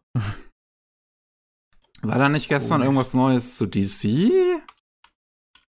War es nicht mit, mit The Rock oder so? Ach, keine Ahnung. Da war ein neuer Batman-Trailer, aber das ich weiß auch. nicht, ob du das meinst. Ich, ich, ich kenne mich mit dem Stuff nicht aus. Superheldenfilme, bin ich, bin ich einfach raus. Ich gucke lieber vernünftige Filme. okay, okay. Ich muss, ich muss korrigieren, es waren nicht die Immortals, es waren die Eternals. Ne? Ich, ich bin mir sicher, dass die Immortals noch irgendwas anderes sind. Oh Gott. Die gibt's bestimmt auch. Garantiert, ähm, entweder bei DC oder bei Marvel. ja. ja, aber ich bin da auch komplett raus. ähm, und ja, hier ist es dann letzten Endes so, dass ein selbsternannter Dämonenkönig auf den Plan tritt und die paar Dämonen, die noch existieren, versammelt, um zu versuchen, so, ja, die Welt an sich zu reißen, mehr oder weniger. Die schließen sich einem menschlichen Volk an und unterwerfen das quasi und wollen halt, dass dieses eine menschliche, sehr faschistische Volk die Menschheit regiert. Und das wird dann halt unter anderem auch in der ersten Episode dann dadurch gezeigt am Ende, dass du eine Kirche hast, du hast eine Priesterin in so einem klassischen Priestergewand und dann kommen Soldaten rein und vergewaltigen die in einer sehr, sehr ekelhaften Szene, die wirklich unfassbar geschmacklos ist. Also, das, das ist so wie halt bei Goblin Slayer ich finde von der Machart nur noch mal schlimmer. Aber äh, mhm. komisch, habe ich gar nicht mitbekommen. Sind die Leute schon so abgestumpft, was das angeht, dass das überhaupt gar kein Aufschrei mehr erzeugt oder was? Ich fand das es ehrlich gesagt nicht so schlimm wie bei Goblin Slayer. Weil halt auch nicht direkt gezeigt wurde, sondern eher naja, du hast die Schatten gesehen, die Musik dazu, wurde. das war schon sehr. Also ich finde, dass dadurch, dass es einem mehr Vorstellungskraft überlässt auf eine gewisse okay, Weise als bei Goblin Slayer ist ich es an sich schon schlimmer. Ich hatte bei Goblin Slayer das Gefühl, das Ganze wird eher sexualisiert, was ich dann wirklich nicht gut fand. Aber also das fand ich deswegen vielleicht ein bisschen schlimmer. Aber es hält sich auf jeden Fall die Waage.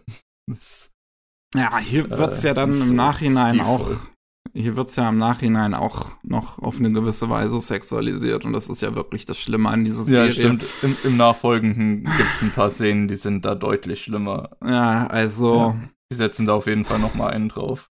Das Problem bei dieser Serie ist wirklich, dass ich finde, die hat eine interessante Welt, die hat einen super tollen Stil, der super bunt ist und gerade mhm. wie die Kämpfe inszeniert sind, finde ich, erinnert das sehr an klassisches Dragon Ball, uh. ähm, dass die Götter halt wirklich, also diese Idaten und Dämonen, so die springen die ganze Zeit so hin und her in, in, mhm. in Snare-Frames, wirklich, dass die plötzlich von einem Ort zum anderen sich quasi teleportieren und dann sich Schläge innerhalb und sich tausende Schläge innerhalb von einer Sekunde austauschen irgendwie. Das ist sehr cool gemacht. das hat einen sehr coolen Soundtrack. Ähm, das hat viele clevere Ideen mit drin.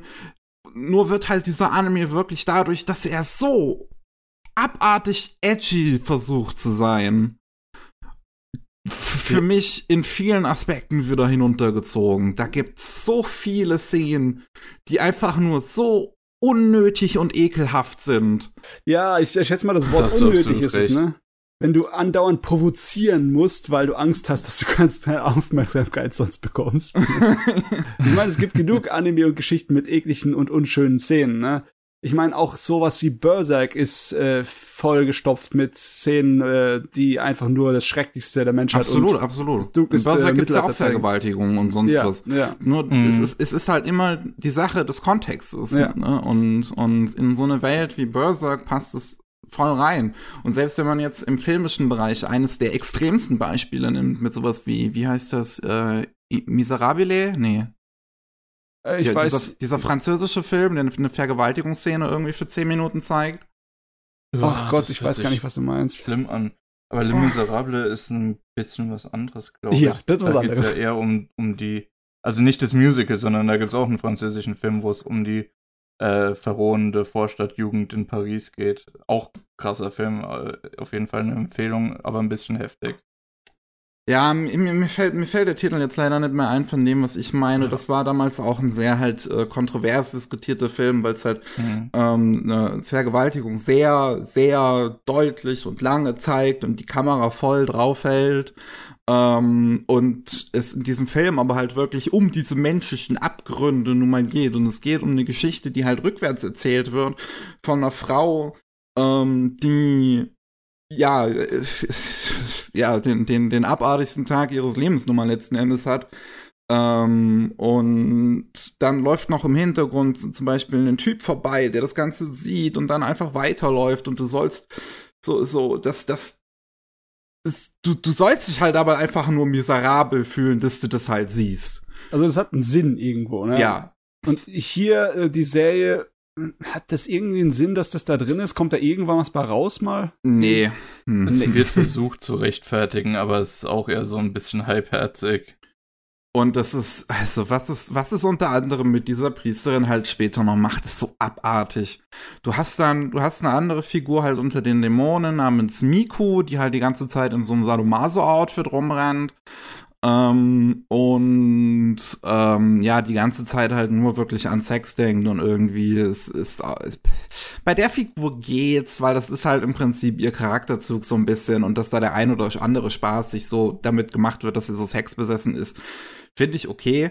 Ähm, aber dass sie dann halt zum Beispiel zu dieser äh, äh, Priesterin dann geht, die dann in dem Gefängnis drin ist äh, von den Dämonen und ähm, ich möchte diese Szene wirklich nicht zu sehr im Detail beschreiben, weil das ist hm, einfach nur Solltest ekelhaft. du auch nicht. Ich kann aber bestätigen, die ist wirklich nicht so angenehm zu gucken. Es wird sich halt im Prinzip darüber lustig gemacht, dass ähm, die vergewaltigte Priesterin jetzt ein empfindlicheres Sexualempfinden hat. Ja, mhm. was natürlich wieder nichts mit irgendwelcher Realität und Nachvollziehbarkeit hat zu tun hat. Das ist ja auf dem Niveau von einem scheiß Porno, oder?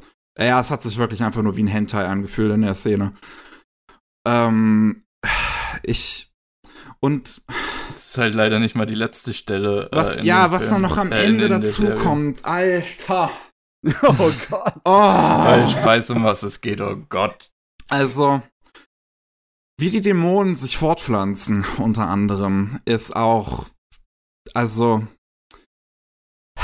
ist die, es gibt halt so, so einen Moment, wo die Miko mit so einer kleinen Gruppe sich entscheidet abzuhauen aus dieser Dämonen City, weil die halt merken, die Idaten sind hierhin auf dem Weg und wir haben alle keine Chance. Mhm. Ähm, und dabei nehmen sie zwei neugeborene Jungen mit. Und das Ganze, äh, dann, dann die Serie spielt in so einem gewissen relativ großen Zeitraum. Irgendwann hast du dann so einen Skip von acht Jahre später. Und dann werden halt diese beiden Jungen dauervergewaltigt. Achtjährige. On Szene, du siehst es. Das, das Schlimme ist, ähm, würde man all diese ähm, übertriebenen Sachen einfach rausschneiden, die tragen ja nicht wirklich was dazu bei. Ähm, dann hätte man super zu bei zu der Serie. Dann hätte man halt einfach ein Anime, der erst von äh, coolen göttlichen Fight-Szenen wechselt zu so einem ja Ränkespiel zwischen äh, zwei unsterblichen Parteien. Ähm, und das wäre eigentlich voll cool gewesen. Das ja. hätte man sich nicht drüber beschweren können. Aber es ist halt leider nicht das, was hier Idaten macht. Irgendwie, ja. meine ich das nur oder passt der Zeichen- und Animationsstil überhaupt nicht zum Inhalt? Ähm, der passt. Die Sache ist, dass die Serie an sich, abseits von diesen sehr ekelhaften Szenen, eigentlich schon eher eine Comedy-Serie ist. okay. Ja. Entscheidet euch, was ihr wollt. nee, durch, durch diese äh, grellen Charaktermodelle, die auch äh, gut zu animieren sind, sind halt die Fight-Szenen alle sehr, sehr flächig und und die machen alle richtig viel Spaß. Ja. Nur, ähm, ja. Also das hat der Anime auf jeden Fall schon mal und dann, äh, wie, wie Mickey, glaube ich, vorhin schon gesagt hat, Soundtrack ist halt fantastisch. Opening und Ending sind auch richtig, richtig gut. Ja. Ähm, ja. Und ja, dieser Comedy-Aspekt funktioniert auch in der Regel. Also manchmal muss man dann schon lachen. Ja, in der ähm, Regel ist die Serie halt schon ne, eher witzig. Ähm, es gibt. Mm.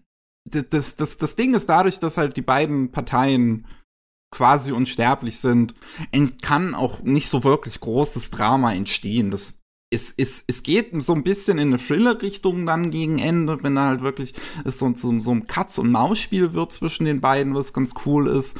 Genau. Ähm, aber zum größten Teil ist es eine Serie, die halt wirklich eher witzig gemeint ist und einen sehr übertriebenen Slapstick-Humor hat, mit einem wirklich sehr, sehr, sehr hohen Gewaltgrad wieder. Und wenn man halt wollen würde, also wenn man halt wollte, dass man diese Welt auch, sagen wir mal, düster darstellt, dann hätte es halt auch diese Vergewaltigung und sowas überhaupt nicht gebraucht, weil der Gewaltgrad reicht mhm. absolut mhm. aus, dass du verstehst, okay, das ist eine sehr düstere, erwachsene Serie. Dies, dann kommt halt diese Szenen dazu, die das halt wirklich, die so nicht reinpassen, die so ekelhaft sind. Ich verstehe es nicht. Mann, männliche Autoren, könnt ihr bitte mal aufhören, Vergewaltigungen als Schockfaktor zu nutzen? Danke.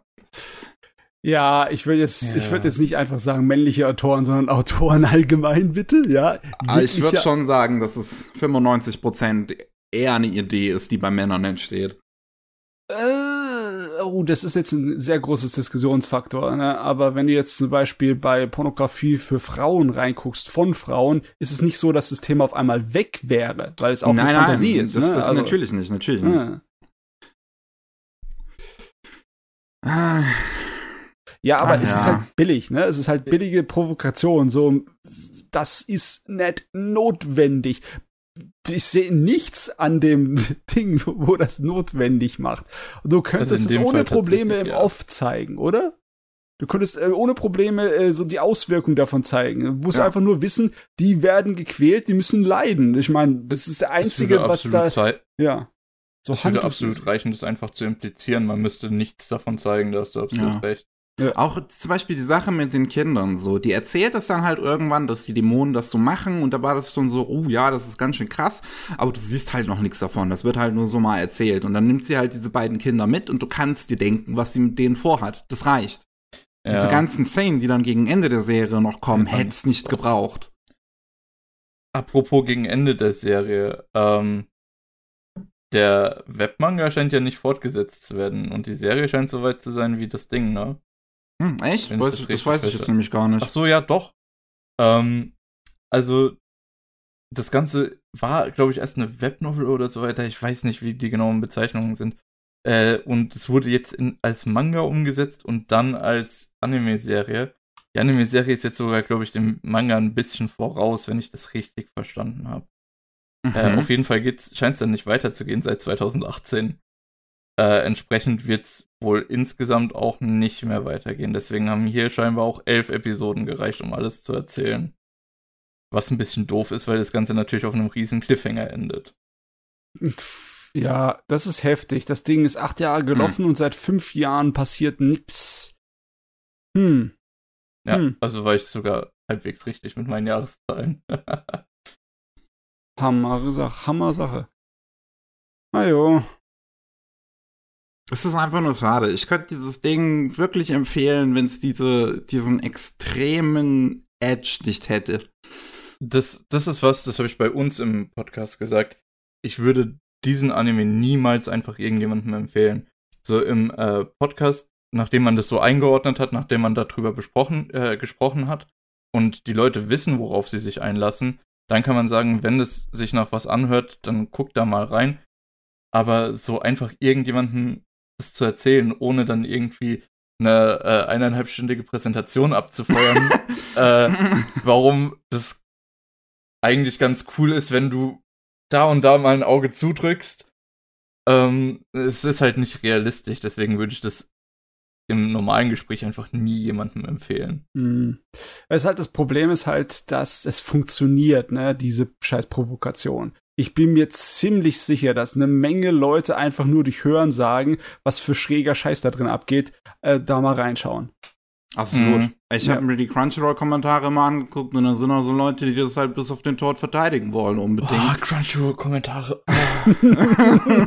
Sorry, wenn ihr auf Crunchyroll-Kommentare schreibt und da viel aktiv seid. Ich will euch nicht irgendwie beleidigen oder so. Ah, da sind schon ein paar komische Gestalten unterwegs. Ich finde, ja. also ich, ich meine, ich gucke hin und wieder mal gerne rein. Es kommt immer so ein bisschen auf die Serie an und was für Leute das halt anzieht. Und bei Idaten zieht's eindeutig Leute an, die da wahrscheinlich irgendwie finden, dass SJWs die Welt zerstören oder sowas. Ach ja. Oh Mann. Ich, ich, ich, ich habe mir eigentlich nie gedacht, dass solcher Unsinn wirklich nur halt bei der Demografie von Teenagern ankommt, ne? Weil klar, das mhm. äh, funktioniert. Ja. Ich meine, ich habe ja auch angefangen, Anime irgendwie zu sammeln, indem ich nach den Ultra Potato Sachen Ausschau gehalten habe. Das war ja auch ein, eine Welle, ein kleiner Trend äh, da zu der Zeit. Ne? Mhm. Aber nicht umsonst ja. ist Elfenlied in äh, Deutschland und eigentlich, ich glaube, im Westen insgesamt einer der bekanntesten Anime, während der in Japan total scheiße lief. Das verstehe ich auch nicht. Es ist nicht so, dass die Japaner äh, absolut immun werden gegen diese Provokation. Ganzes Gegenteil, es funktioniert ja auch da gut. Mhm. Aber Klar. ich würde jetzt mal zum Beispiel sagen, dass ich Elfenlied nicht auf dieselbe Stufe stellen würde, auch wenn ich den Anime noch nicht gesehen habe. Die Edidatin hört sich nicht nach demselben Niveau an. Naja, ich habe Elfenlied noch nie gesehen, deswegen kann ich das jetzt nicht beurteilen. Ui, ui, äh, äh, gefährliche okay, Elfenlied hat, auch, Elfenlied hat auch ein paar sehr seltsame, krapschige Szenen und edgy Szenen, die ein bisschen drüber sind, aber es erreicht tatsächlich nicht das Niveau von einem Idaten Tachi. Dann ist ja gut. Wenigstens was. Aber der Gewaltheitsgrad kann sich durchaus äh, vergleichen lassen. Ui. So, ist jetzt, schon brutal, ja. Jetzt bin ich ja. mir nicht sicher, ob ich da wirklich reinschauen sollte oder lieber nicht. Äh, das, die meisten Stimmen in meinem Kopf sagen, äh, brauchst du nicht. Du hast so wenig Zeit in deinem Leben, du kannst es mit irgendwas Besserem verbringen. Oder meint ihr, ich musste mir mal meine eigene Meinung dazu bilden? Hm. Ich weiß es nicht. sagen. Ich weiß es wirklich nicht. Ich glaube, das Slapstick-Humor in dem Ding könnte dir sogar fast schon gefallen. Ja, ich mag Slapstick. Um, ähm, es ist. Es ist, es ist schwierig zu sagen. Es ist, ich finde, bei dieser Serie sind halt die Qualitäten. Es hat hohe Qualitäten und es hat sehr tiefe Tiefpunkte, deswegen. Nee. Nee, lass mal's erstmal. Vielleicht zum Reinkommen ein paar Sakura Boro sehen oder so und dann ich glaube, ich bleib bei den Sakugaboro-Serien. Das machen wir es genau. einfach von einer vornherein so. Das ist wahrscheinlich eine gute Idee. Aber da sind auch ein paar richtig gut animierte Sachen dabei. Das kann man sich auf jeden Fall angucken. Alles klar. Okay, dann würde ich sagen, machen wir an der Stelle erstmal eine kurze Pause, um uns äh, hiervon zu erholen, von dieser äh, Diskussion. Und äh, hören uns dann gleich wieder. Herzlich willkommen zurück beim 100, was war's, 72. Anime Slam Podcast. Und Matze, du bist dran. Hm, über was soll ich reden? Ah ja, ich habe ja aus der letzten Saison noch nicht den Slimer nochmal abgefrühstückt, ne? Aber ich habe da schon von geredet, ne, was sie da angestellt haben, oder? Du hast mal ein bisschen was drüber gesprochen, auf jeden Fall, ja. Ja. Das ist ja, sind ja zwölf Episoden, ne?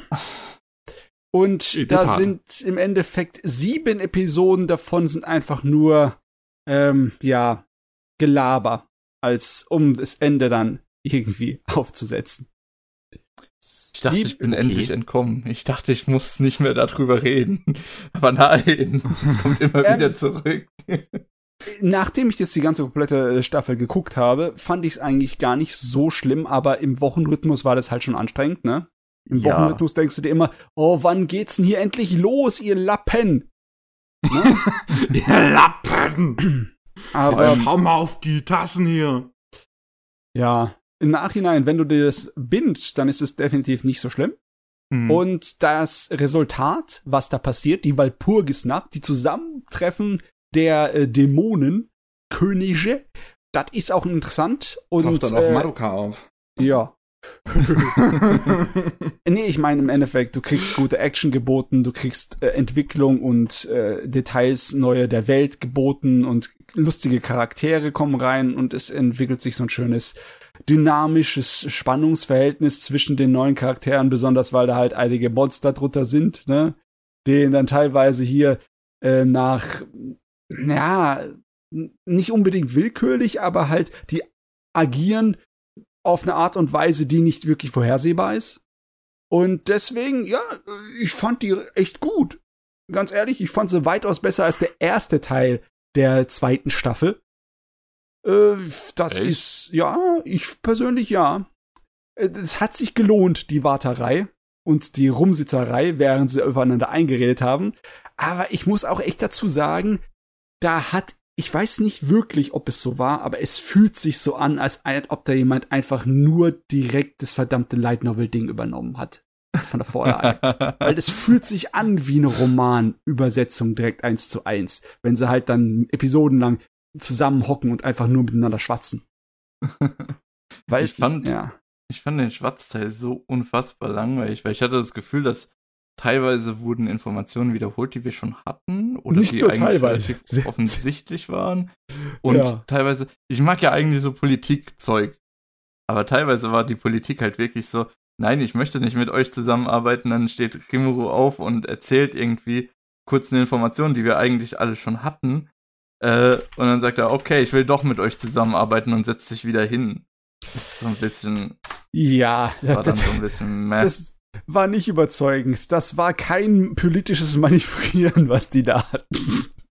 Das ich meine, es, ich meine, es ist nicht ganz so schlimm wie die, wie der erste Arc von der dritten Staffel Lock Horizon, aber es hat eigentlich auch wenig zu heißen.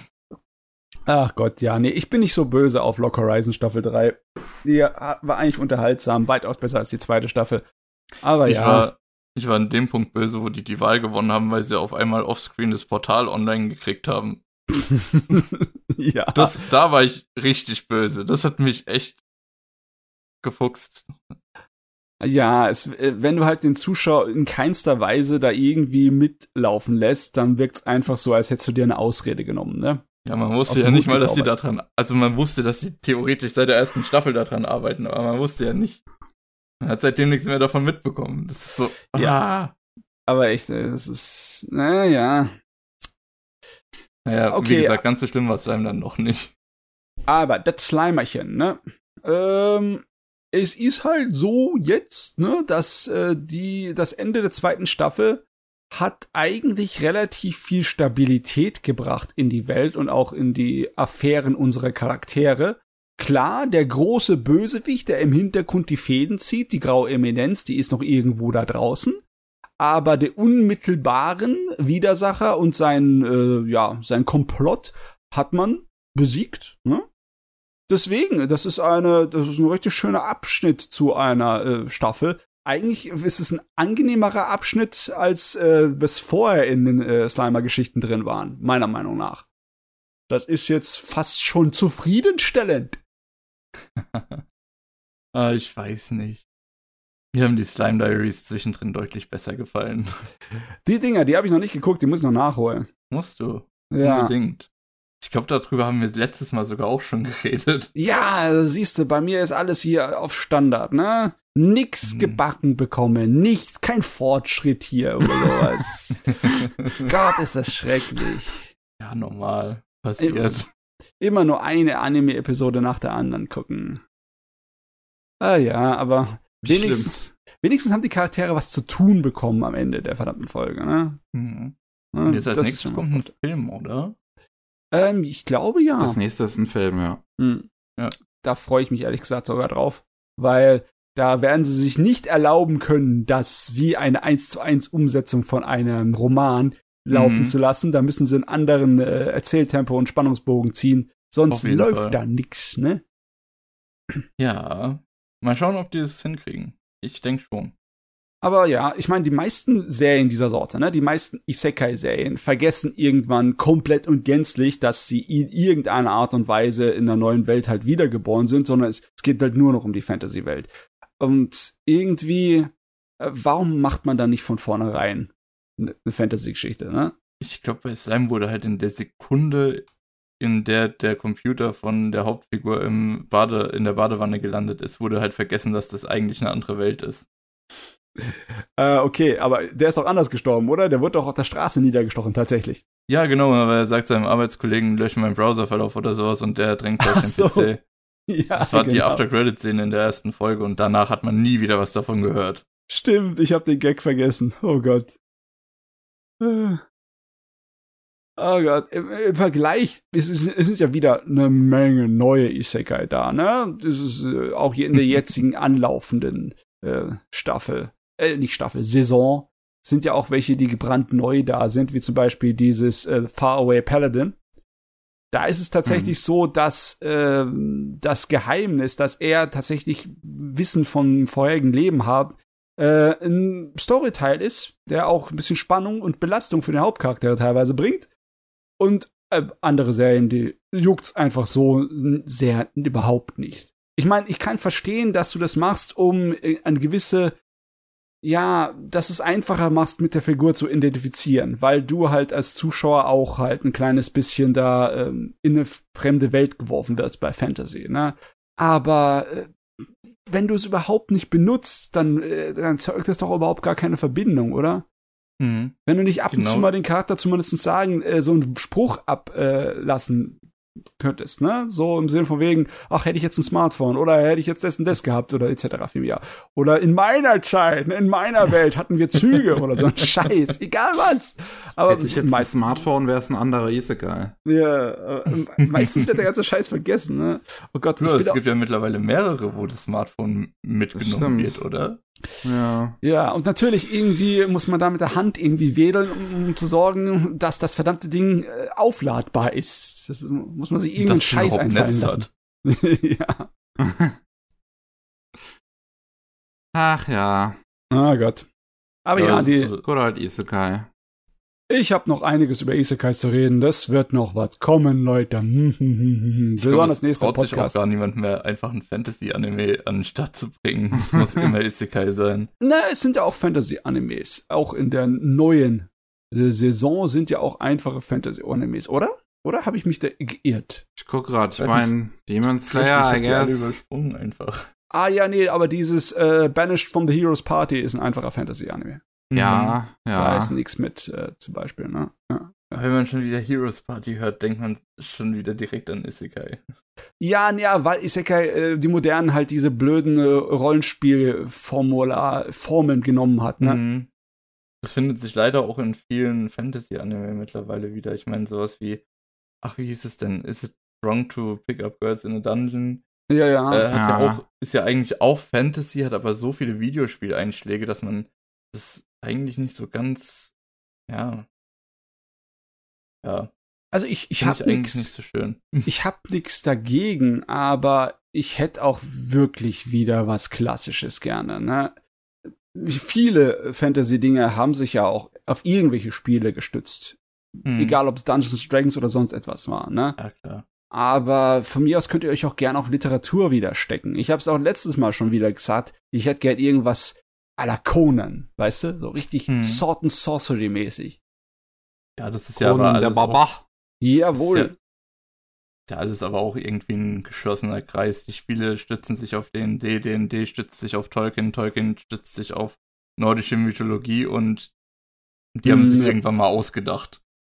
Das ist auch also, wahr, ne? Also, ja, da, da würde ich auch keinen äh, irgendwie äh, die Federn rupfen wollen dafür, dass er sich auf irgendetwas basiert, was vorher mal da war. Das ist ja nicht das Schlimme daran, ne? Wäre ja auch Quatsch. Nur ja. so entwickelt sich ja überhaupt irgendeine Erzählform weiter. Wenn du immer von Null anfangen musst, ähm, ja. Ich hoffe mal, so nicht. Ich hoffe mal, die Erzählform entwickelt sich weiter. Ich meine, ich guck gerne Isekai, aber egal wie du es drehst und wendest, irgendwann mal wirst du halt dann wählerischer. Ich bin ja jetzt schon, ich würde behaupten, dass ich wählerisch bin, ne? Weil wenn Schrott mhm. ist, dann kriegt's erstmal einen Tritt in die Allerwertesten von mir. Ne? Ich habe mehr abgebrochen, als ich dann durchgeguckt habe von den Isekai-Dingern. Das ist. Das Gefühl, wenn ich im Moment im Seasonal Chart in einer anderen Welt lese, ist so ein bisschen. Ja, habe ich da wirklich Lust drauf? Ich meine, äh, wenn nicht, dann guckst du einfach Ranking of Kings oder sowas, ne? Das wollte ich äh, gerade sagen. Ja. Ähm, dann findest du, oh, Witch Studio macht ein Anime im äh, Mittelalter. Oh, das sieht aber äh, anders aus als alles andere. Da habe ich aber richtig Lust drauf. Ja. Das da gab es eine richtig tolle Szene, die erste Episode, die habe ich auf Twitter gesehen. Von. Die erste Episode, ich habe die vor tatsächlich irgendwie äh, erst sechs Stunden oder so geguckt.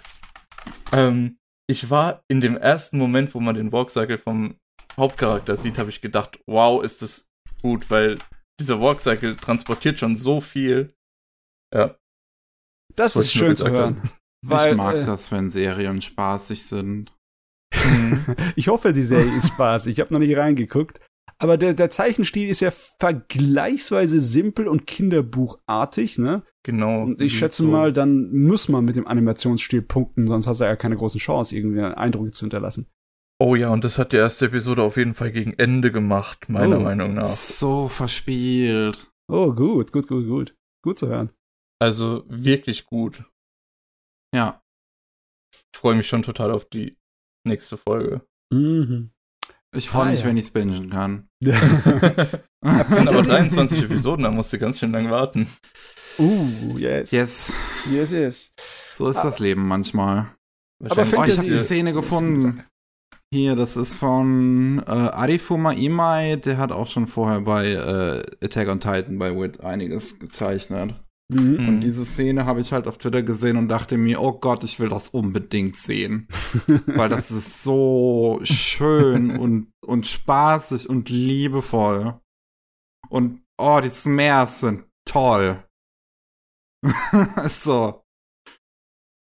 Ja. Das. Äh. Das, das, das, das ist wofür ich Wit mag. So sollte Wit aussehen. Ja, das ist nice, muss man echt sagen. Ja, ja, ja. Ich finde das so gut. Aber naja. Ähm. Ich mag's, wenn er sein Gesicht schüttelt und alles in seinem Gesicht wackelt hin und her. Das ist so toll. Ah, das ist generell so gut. Auch die, die Expressions, äh, nicht nur in der Sinne, sondern insgesamt in der Show, ist so gut.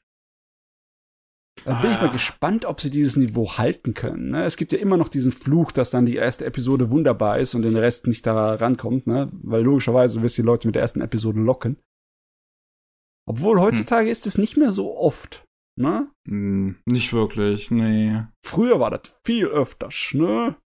Ich denke mal, wenn man das mit dem mit den letzten Wit-Sachen vergleicht, dann ich glaube, die halten ihre Qualität. Ich glaube, die kriegen das hin. Das okay. Studio ist jetzt nicht unbedingt immer das, aber die haben ihre Production Pipeline ja irgendwie schon im Griff. Hm, ja. Ja. Ah, sag mal, ist, sind wir eigentlich auch dank Isekai in der goldenen Zeit des Fantasy-Animes? Ich meine, meine ich das nur oder ist Fantasy-Anime nicht irgendwie ein bisschen in der Überzahl generell?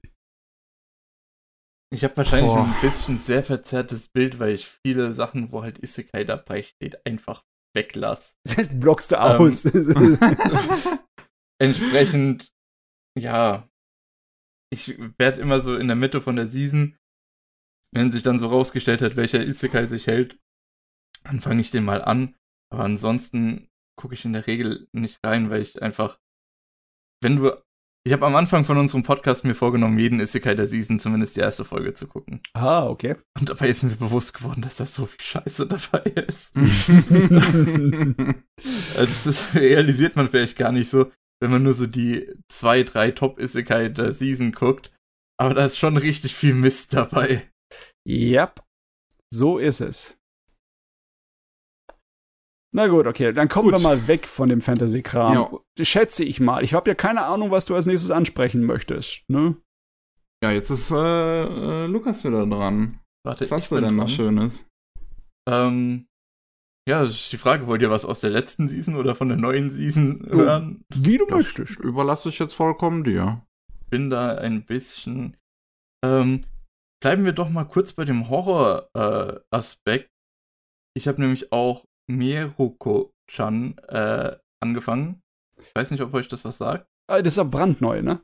Das ist ja brandneu, genau. Das sind erst zwei oder drei Episoden raus, glaube ich. Ja, das ähm, ist mit dem Mädel, was Geister sehen kann und sie genau. nicht sehen will. Genau. Äh, das ist äh, meiner Meinung nach ein ja sehr slice of lifeiger Horror, ähm, was ich sehr gut finde. Es hat ein paar sehr witzige Momente äh, und dieses Hey, ich will die Geister nicht sehen, weil äh, wenn die mitkriegen, dass, die, dass ich die sehe, dann habe ich bestimmt nur noch mehr Probleme. Ist irgendwie eine sehr coole Prämisse. Was den Anime ein bisschen kaputt macht, ist es brutal edgy. Also dieses äh, welches? Welches Edgy? Ja. Das betont genau, jetzt welches. richtig. ähm, das japanisch geschriebene, das mit Doppel-C, mit Doppel-T. Äh, ja. Okay, ähm, ja, ich sehe es auch im Trailer. Die ersten zehn Sekunden ist wie so ein ja. großbusiges Mädchen sich äh, an die Protagonistin ran äh, schmeißt genau. und man einen ordentlichen Poop-Bounce bekommt. Genau, man sieht auch ein paar sehr ähm, ja, sexualisierte Kamerawinkel, schön mit Panty-Shots und allem. Und das tut mir irgendwie im Herzen weh, weil so eine, so ein wirklich Slice of Life Comedy-Horror-Ding, äh, da habe ich richtig Lust drauf, gerade im Moment auch. Und deswegen habe ich gedacht, das passt eigentlich perfekt. Das kommt zu genau der richtigen Zeit. Und dann hat es so groß, große edgy Aspekte. Und das, Warum muss das so sein? Anime, warum bist du so? Ja, warum zum Geier finde ich nicht den richtigen Trailer? In dem, den ich gerade gucke, ist überhaupt nichts. Warte, warte, ich check dir den, den ich gesehen habe. Dann hast du nämlich wahrscheinlich, glaube ich, den Trailer gesehen, den auch ich gesehen habe. Weil mm. das war mir vorher nicht bewusst, als ich diese Serie angefangen habe. Ähm, so. Ja. Deswegen, das tut mir irgendwie total leid, aber das Studio ist, glaube ich, auch, also Studio Passion ist, glaube ich, auch die, die ähm, oh, Interspecies ja. Reviewer umgesetzt haben von High School DxD viel gemacht haben. Und, und das mit äh, der Insekteninsel. und Citrus, was ja auch Citrus ist. In der Tat, es ist in der Tat Citrus. ja. ja, aber gut, äh, das noch, noch ähm, haben wir sie nicht auf der Guillotine aufgezäunt. Ne? Also es ist ja nur, wenn es halt einfach nur nebenbei ist und es ist harmlos, dann ist es ja, stört es ja nicht so sehr, oder? Also, wie gesagt, es gibt ein paar Stellen, da holt es einen schon so ein bisschen aus der Atmosphäre. Und das ist halt dann wirklich traurig. Ähm, aber es gibt halt auch ein paar, die, die packen das nicht in jede Szene zwangsweise rein es gibt eine relativ coole Szene. Ähm, die Hauptfiguren haben halt so ein äh, Stray Cat, also so eine ähm, streunende Katze gefunden, die so ausgesetzt wurde und wollen die an einen neuen Besitzer geben. Erst jemand, der relativ gepflegt aussieht und so, aber da sind die bösen Geister dahinter und dann ich heißt so, nee, vielleicht nicht, vielleicht nicht der. Ähm, und dann ein anderer, bei dem eben so gute Geister und Kätzchengeister und so weiter äh, auf den Schultern sitzen. Der sieht aber aus wie ein zusammengeschlagener Yakuza, der äh, schon drei Leute umgebracht hat, äh, bevor er gefrühstückt hat. Ähm, und dem geben sie dann die Katzen und das ist voll, voll süß und so. Und da wird zum Beispiel dann nicht irgendwie nochmal die Großbusigkeit von einer der Protagonistinnen in den Fokus gesetzt. Da gibt es dann keinen Panty-Shot. Also okay, es gibt schon die Szenen, wo sie auch merken, oh, vielleicht hier nicht. Das ist so süß, da, da reißt es einen vielleicht raus.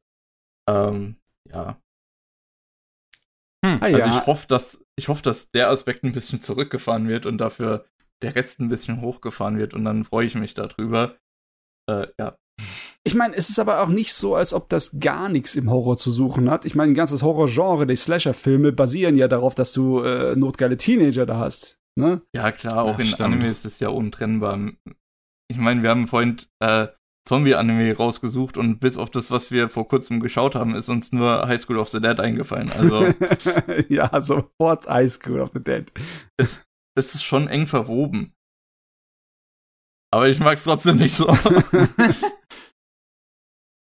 Gib mir Monster, nicht Brüste. Also okay, in der Hinsicht sind wir uns nicht einig. Ich ziehe dem, den Monstern die Brüste vor, danke sehr. Petition, gibt mir Monster statt Brüste. Nein, ich, ich, bin nur dafür, das mehr zu trennen, so wie Arbeit und beruflich ist. Ah ja, okay, ah, ja. ja, gut. Ähm, ich würde sagen, wir kommen mal zur Feier des Tages. Oh Gott. Ich, äh, ist Sunny Boy. So?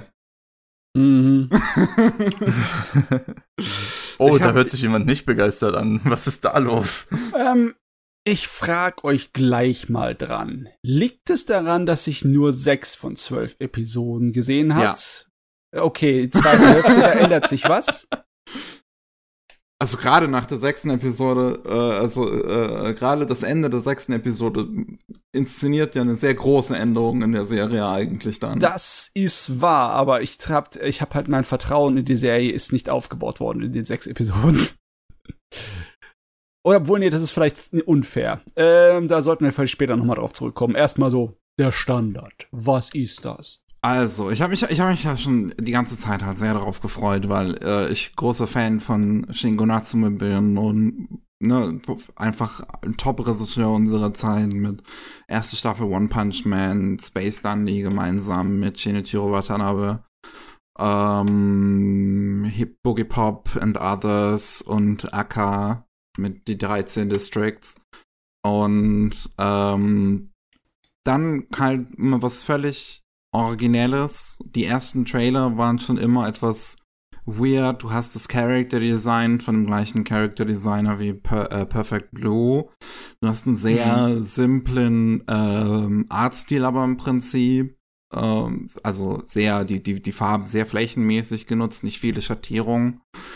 Ähm, und dann natürlich noch diese, diese seltsame Prämisse, die so ein bisschen auf den ersten Blick wirkt, wie das äh, Drifting Classroom. Wie ist denn das bei uns so deutsch nochmal? Schwebende Klassenzimmer, glaube ich. Das, Fliegende Klassenzimmer ist aber das von Erich Kästner. Oh ja, das, ist, das wird anderes. Drifting, vielleicht, warte, Drifting Classroom. Uh, The Drifting Classroom. Aber ich finde es Ach, interessant, weil ich finde es aber interessant. Für mich war halt einfach der große Appeal auch das Original und auch die Staff-List. Ähm, aber ich mochte diesen surrealistischen Ansatz total gerne. Einfach dieses, äh, zu dem Zeitpunkt äh, dachte man ja noch, das ist einfach eine Schule im Nichts und das hat mich schon mal super gecatcht. Und dann, als die woanders gelandet sind, war ich sowieso voll dabei. Äh, ich lieb sowas einfach. Ja, also ich fand es auch von Anfang an eigentlich äh, äh, wirklich großartig. Ich äh, allein wie die erste Episode halt strukturiert ist, finde ich schon sehr clever gemacht, weil die, mhm. die die ganze Zeit erstmal nur aus der Perspektive so von von Leuten äh, die Geschichte erzählt bekommst, die keine äh, Superfähigkeiten haben und die ganze Zeit nur so drüber reden, oh, jetzt gibt's, die Leute haben jetzt irgendwelche äh, Fähigkeiten hier in unserer Schule und irgendwie was ist los. Und dann erst so ab der Hälfte der äh, Episode siehst du zum ersten Mal dann auch welche, die ihre übernatürlichen Fähigkeiten benutzen, wie den Asakasse mit seiner, äh, ja, sehr speziellen Fähigkeit, die ich jetzt nicht mal genau wüsste zu beschreiben. Ähm, und ähm, dann ab da wird es auch so ein bisschen schwierig, das fast schon zu erklären, weil es auch keine wirklich herkömmliche Serie ist mit so einem richtigen roten Faden, sondern es ist ja was sehr äh, äh metaphorisches. es ja. ist arg fragmentisch fragmentisiert. Ne? Ganz ehrlich auch, gesagt, ja. ich, ich habe mich und gefühlt, als hätte jemand von einem halbes Dutzend Puzzles die Einzelteile in einem Eimer reingelegt und mir dann über den Kopf geschüttet.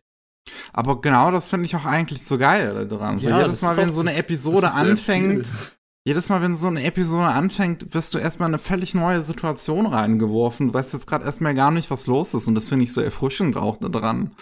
Weil du, du, hast ja nicht mal ein Opening. So, die Folge geht einfach los. dann, dann ist es halt da ist das jetzt der Anime, das ist jetzt mhm. was passiert. So, das ist so cool einfach, dass da kein Opening ist. Und ich habe das auch erst irgendwo Folge 4 oder so mitbekommen. Hey, Moment, hat der Anime eigentlich ein Opening? ich glaube, wir haben das Opening noch nie gesehen. Wann kommt denn das Opening? äh, bis man gemerkt hat, okay, warte, äh, das geht ja auch ohne.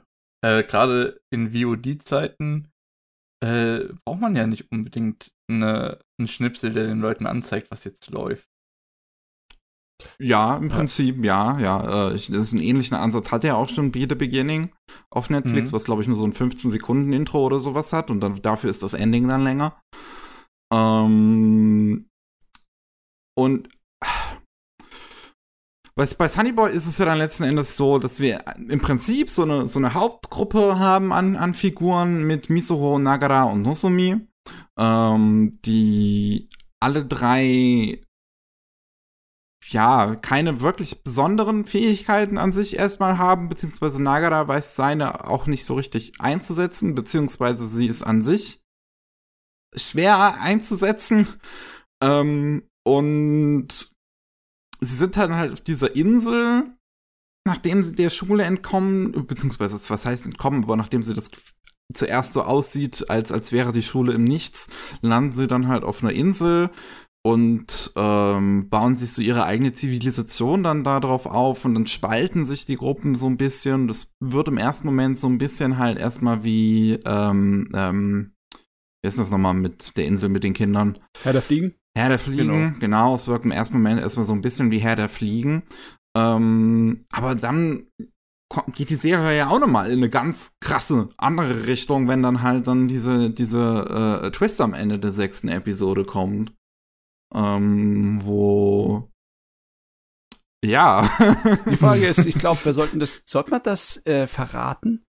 Ich glaube eher nicht. Ich meine, das ist, ist, ich glaube, es wird schwierig, über die Serie zu reden, ohne viel, äh, ohne, ohne auf, auf einige inhaltliche Aspekte hin und wieder mal einzugehen. Okay, weil dann sie, sie lebt ja im Prinzip davon, dass diese Dinge immer irgendwas bedeuten letzten Endes. Gut, dann heben wir mal den Finger und äh, sagen Spoiler-Alarm für die ganze nächste 20 Minuten oder was auch immer wir darüber reden. Ihr seht's ja in der Beschreibung. Ja. Ähm, und Ehrlich gesagt habe ich auch gar nicht so richtig damit gerechnet, in welche Richtung diese Serie gehen würde. Ähm, so, so, das ist halt erstmal so ein bisschen, ne, Herr der Fliegen mäßig ist am Anfang. Das war, was ich so dachte, was jetzt die Serie halt einfach sein würde und habe mich darauf eingelassen. Aber danach wird das ja so eine richtige, Erkundung fast schon dieses, mhm. dieses, dieser Möglichkeiten dieser Welt, die es letzten Endes anbietet. Dieser unendlichen Welten ja sogar. Ja, diese, ähm, ja. ja.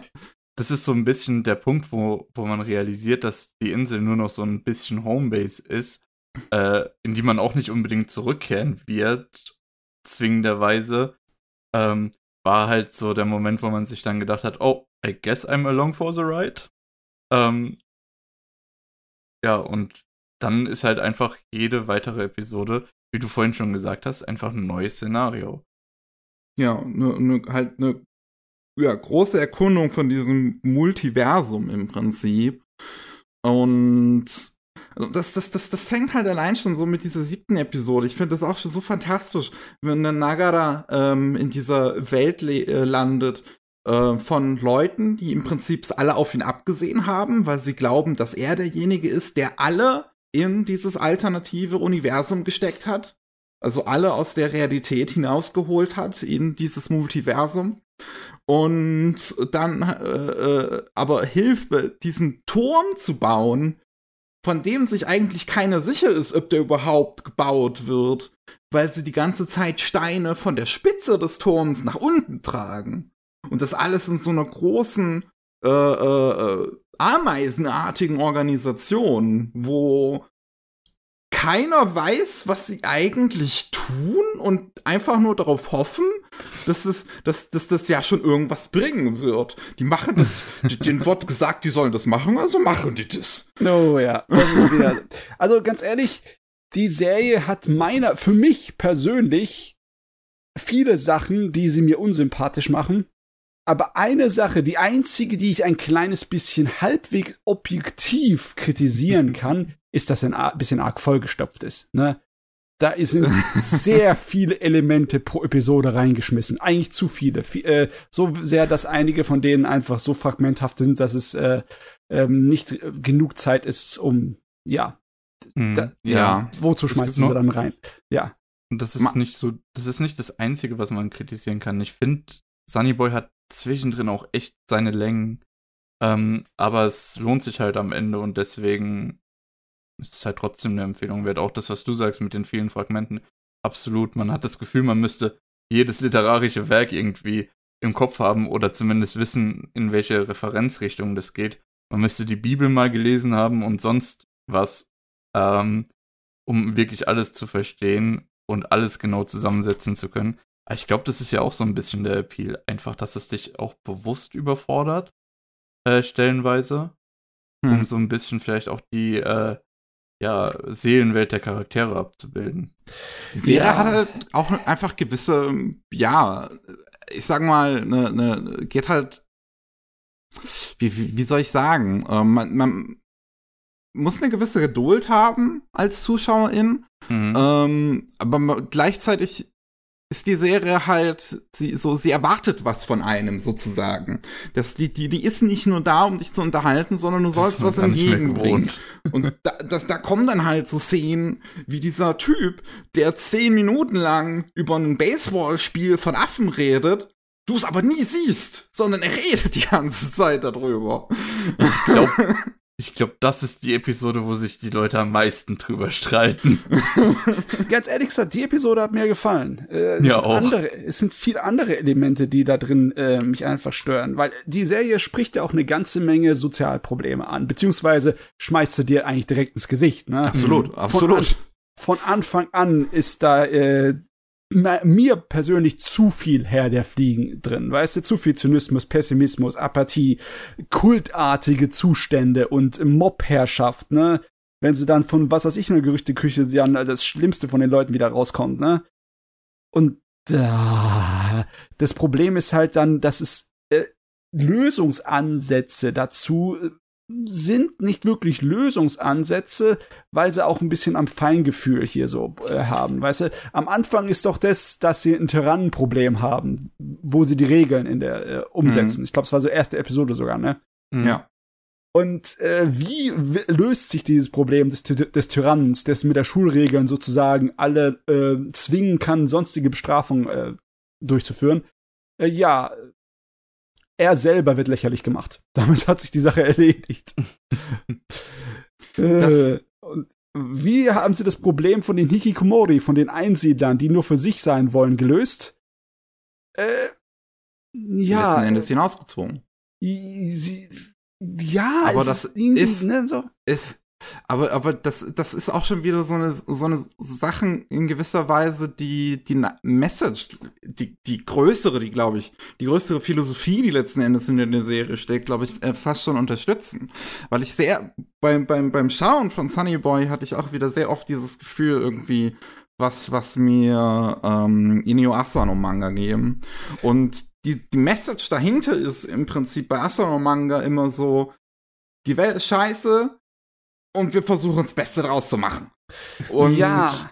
Aber hier ist jetzt, meistens hat sich hier für mich so ein bisschen an, äh, ein kleines bisschen an eine Bestätigung von diesen ekli ekligen Sozialverhalten hier ge äh, gefühlt, weißt du?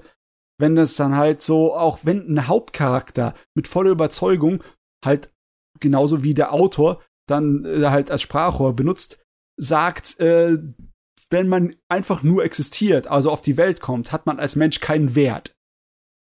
Ne? Wirklich so Wort für Wort sagt, ne?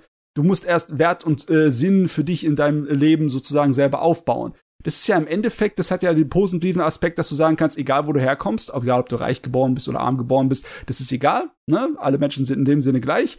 Aber das ist auch so etwas, das äh, ignoriert halt einfach die grundlegenden Menschenrechte, ne? Das Du ich, hast keinen Wert, nur weil du auf die Welt gekommen bist. Das, das ist ich so, weiß ah. nicht. Ich weiß nicht.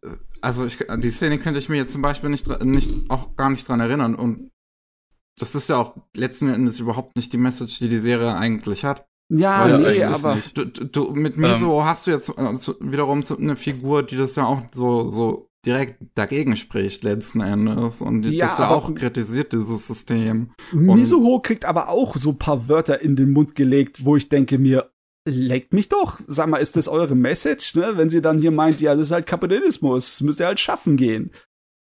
Ja, aber das. Die Message ist aber doch, dass stimmt, das nicht so ja. unbedingt ganz geil ist. Nee, ich meine nur, Ähm. äh, ich, ich, ich finde nicht, dass das äh, deswegen schlecht ist, weil es das anspricht. Es ist einfach nur so, der gibt dir halt dicke Brocken an den Kopf, ne? Aber es ist keine wirklich, es setzt nicht so in ein Bild von wegen, das verurteilen wir jetzt oder es ist, äh, so ist es schlecht oder das wollen Mhm. wir anders, sondern es ist einfach das ist zu, zu fragmenthaft und bei mir kommt dann einfach meistens nur so dieses typische Herr der Fliegen nihilistische an, weißt du? Was bewiesenerweise nicht mit der Realität viel zu tun hat. Menschen sind von Natur aus viel sozialere Wesen, als wir uns zutrauen. Aber Ja, Ich finde, du, du sprichst die ganze Zeit die Fragmente an. Ich fand ein Fragment sehr relevant, beziehungsweise viele der kleinen Fragmente werden ja einfach dann liegen gelassen und gar nicht bearbeitet. Ähm, und an einer Stelle äh, sehen wir ja jemand aus der Klasse, der die ganzen äh, Superkräfte aufzeichnet und denen auch ein Ranking gibt, ne? hm. Ähm, das Fragment wird ja mehr oder weniger dann liegen gelassen und so, okay, der macht das halt. Ähm, aber das ist ja zum Beispiel auch eigentlich ein rieses, Riesenproblem, was da in einem kleinen äh, Bereich gezeigt wird, dass eben er seinen Freunden dann den SSS-Rang gibt und sich den S-Rang, obwohl er nur seine Fingerspitze zum Leuchten bringen kann oder sowas. Ich weiß nicht, das war Ja. irgendwas total Irrelevantes. ähm, und so ein bisschen, das ist halt auch so, äh, wem geben wir das Recht, andere irgendwie einzuschätzen und dürfen die sich dann auch selbst einschätzen? Macht das soweit Sinn?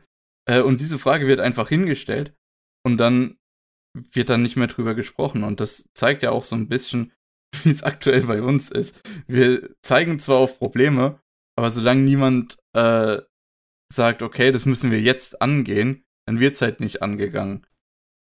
Das stimmt Aber das schon. Das ist ist, wahr. auch, weil, weil, weil, weil diese. Figuren eben in, in, in, in dieser Welt leben. Ich finde, also ich muss gerade so die ganze Zeit so dran denken, dass bei, bei Matze, du sagst, dass bei dir, bei dir du das Nihilistische ankommt, bei mir halt gar nicht. Und ich glaube, das ist schon eine Serie, wo es vielleicht sogar fast was über den eigenen Charakter sagt, welche Message man daraus zieht. Weil weiß es vieles, nicht. vieles wird halt im Prinzip präsentiert und dann muss man sich seine Gedanken drüber machen. Ja, Und- ich mache halt meine Gedanken darüber, dass unglaublich viel Hässlichkeit in der Serie präsentiert wird, ohne wirklich Kommentar dazu. Und dann weiß ich nicht wirklich genau, was ich dazu sagen soll. Ich bin meistens ziemlich wütend gewesen. Aber der, was eigentlich sehr gut für die Serie spricht, weil es dazu in der Lage ist, mich zu einer Emotion zu bringen, ne?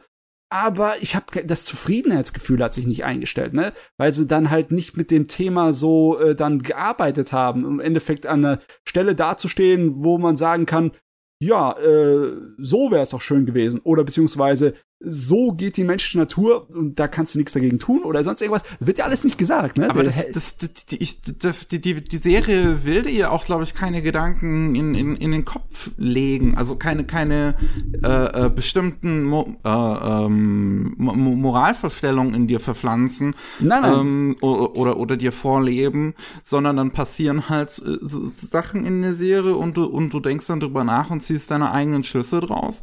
Und dass halt gerade so viele äh, auch, auch dann schlimmere Dinge nicht weiter äh, äh, kommentiert würden, finde ich, ergibt vollkommen Sinn, weil es, diese Figuren sich dann, das ist zumindest, was ich mir dann dachte, gerade nach halt Misos äh, Monolog über den Kapitalismus, die wissen, dass sie nichts tun können. Hm. Deswegen machen sie sich da noch keine weiteren Gedanken drüber. Vielleicht ist das einfach der, euer eigener Nihilismus in euren Seelen, die die oh Gott. Serie euch das- einfach letztlich- einen Spiegel vorhält. Ja, letzten, Ihr wollt es einfach nur Endes- so nihilistisch sehen. Nein, du, mich letzten, nein, nein, nur- warte. letzten Endes ist es, wie ich finde, für mich relatable, weil das viel ist, wie ich die Politik in unserem Land im Prinzip betrachte. Ich kann hier die ganze Zeit sitzen und daher schreien, was ich will. Letzten Endes wählen immer noch viel zu viele Leute die CDU. Ja, aber nee, das, das ist überhaupt nicht das Problem daran. Äh, mich stört einfach nur, dass es halt so kommentarlos dir da Problem, Problem, Problem an den Kopf schmeißen. So andere Sachen wie zum Beispiel der Ikuhara, ne? Für mit, mich ist äh, das halt, was ich mag. Ich Der glaube, so fühlt sich Sachen auch Erwachsenwerden an, auch besonders für diese Charaktere. Also realistisch ist die Serie, muss ich sagen. Eigentlich so realistisch, dass es mir fast schon auf den Sack geht, ne? ich meine, es ist logisch, dass andauernd die verdammte Masse dumm ist wie Scheiße und Arschlochmäßig wie, wie eh was, ne? ne? Die, die, die Masse an Schülern, die sich dann zu, zum Lynchen oder zum äh, Mobben und alles äh, so leicht hinreißen lassen, das ist wahrscheinlich realistisch, es geht mir aber trotzdem auf den Sack. Das ist das Einzige, was du mir gibst hier. Nein, okay, ja, da, es ist da, nicht da das Einzige. Ich muss sagen, die Hauptcharaktere, die reißen es natürlich für mich raus. Ne? Wenn es nicht die Misoho und die Nozomi geben würde, dann hätte ich sowieso meine Probleme, weil unser Hauptcharakter ist ein kleiner Shinji. Okay. er ist nicht ganz ein Shinji, so schlimm ist er nicht, aber er ist ein bisschen ein Shinji, oder? Ja, ja, absolut. Ja, ja auf jeden Fall. Okay, wenigstens in einer Sache sind wir uns alle drei einig. Ja, nee, ich, es ist ja nicht, dass wir uns uneinig sind, sondern einfach nur, dass äh, mir da halt ein bisschen was gefehlt hat. Ne? Mhm. Ich, nee, ich, ich, ich glaube halt auch einfach, weil wir verschiedene äh, Sichtweisen so im Prinzip dann drauf haben. Also wir sehen im Prinzip objektiv die gleichen Dinge, aber interpretieren die subjektiv anders. Hm. Um, da ist auch wieder so die Frage, kann man was objektiv sehen? Ah, ich glaube, es hundertprozentige Objektivität gibt sowieso nicht. Sowieso. Äh, ich glaube, es spielt auch viel mit rein, dass du das Ende nicht gesehen hast, was ja dann doch eher einen optimistischeren äh, Blick auf die Welt offenbart. Ja, das ja. kommt jetzt wieder drauf an, wie es Matze interpretiert, ehrlich gesagt. okay, gut. so gesehen.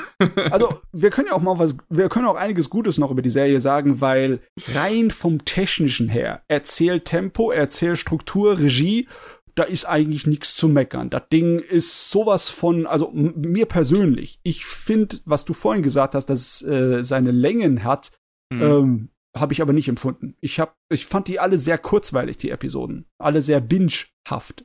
So einfach zu gucken. Ja. Ja. Mir aber genauso. Ah, okay. Ich finde, mhm. die, die Episoden sind sehr äh, geschmeidig sozusagen gestaltet.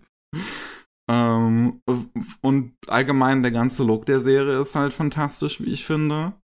Ähm, weil es halt auch mal so was, also wie, wie, wie minimalistisch das ist, ist eigentlich mal was ganz Angenehmes so zu sehen, weil, weil das ein, ein Stil ist, den ähm, man eigentlich in, in Anime jetzt nicht wirklich häufig zu sehen bekommt. Und mm, also, wie, wie, wie, wie, wie es teilweise fast schon kindlich manchmal wirkt. Ich finde, das ist so cool, gerade wenn die Figuren halt weit weg sind und sie gar keine Details einfach mehr haben. es ist, ist komplett weggelassen wird. Ich finde es, ich finde es aber schön. Gerade weil dadurch viele schöne Animationssequenzen entstehen. Ähm, ich finde, die Serie hat einen fantastischen Soundtrack. Ähm, das wo auf jeden er, Fall. Äh, Shinichiro Watanabe als äh, Music Advisor äh, äh, gedient hat und halt einige Bands rangeholt hat. Und gerade die zwölfte Episode, fuck, Oh, diese, die, diese Szene, wo dann das eine Lied von Toe aus dem Soundtrack kommt. Also Toe ist wirklich eine der besten Bands in Japan, was halt so äh, Math Rock beziehungsweise äh, ähm, ähm, Post Rock angeht. Und die haben halt auch einen Track äh, äh, gemacht für die Serie. Der kommt dann in der zwölften Episode und während der läuft, ähm, wie heißt er nochmal? Sunny Boy irgendwas. Äh, der hatte, der hatte den Titel der, der Serie ähm, mhm. im Namen. Ja. Äh, Gottes Willen. Sunny Boy Rhapsody. Mhm. Ähm, wo, absolut tolles Lied. Lass ich gerade die ganze Zeit im Prinzip auf Dauerschleife laufen, wenn, wenn ich äh, irgendwie was arbeite oder sowas. Fantastisch. Der ganze Soundtrack ist eigentlich dazu da, um den in Dauerschleife beim Arbeiten zu hören, habe ich das Gefühl. Ja, ja, aber das ist, das ist ein Soundtrack, der lebt von seinen Insert-Songs. Oder würdet mhm. ihr das auch so sein? Weil, äh, ganz ehrlich, ich meine, letzten Endes zwar nicht wirklich an irgendein instrumentales Thema daraus erinnern. Also es ist nicht so, als ob ich äh, genauso wie bei Jurassic Park jetzt einfach seine Melodie anfangen könnte zu, zu pfeifen. Mhm. Aber die Insert-Songs waren halt immer sehr passend und super. Mhm. Ja, ich meine. Der Soundtrack an sich ist sehr atmosphärisch und ja. äh, ich glaube, der will auch gar nicht so, dass du dich daran erinnerst. Ich ja. schon ein paar sehr coole Lieder. Die, die meisten sind halt auch äh, dann, dann mit Gesang so im Soundtrack, aber das ist halt, wie mhm. die Musik dann letzten Endes gestaltet oder ausgesucht wurde. Ich weiß jetzt nicht, was davon halt letzten Endes lizenziert oder original gemacht wird für die Serie. Mhm. Ähm, aber die, also die Musik ist wirklich super, super stimmungsvoll einfach insgesamt. Die ist so, die ist so ein starker Teil von dieser Serie, wie ich finde. Und gerade die drei Montagen, die dann halt die letzten in der letzten Episode kommen, sind großartig. Mhm. Ähm, ja, mit Musik und Animation haben die da auch einen wirklich einzigartigen Stil gemacht, den man so oder so ähnlich eigentlich noch nicht gesehen hat und gerne öfter sehen wollen würde. Ja.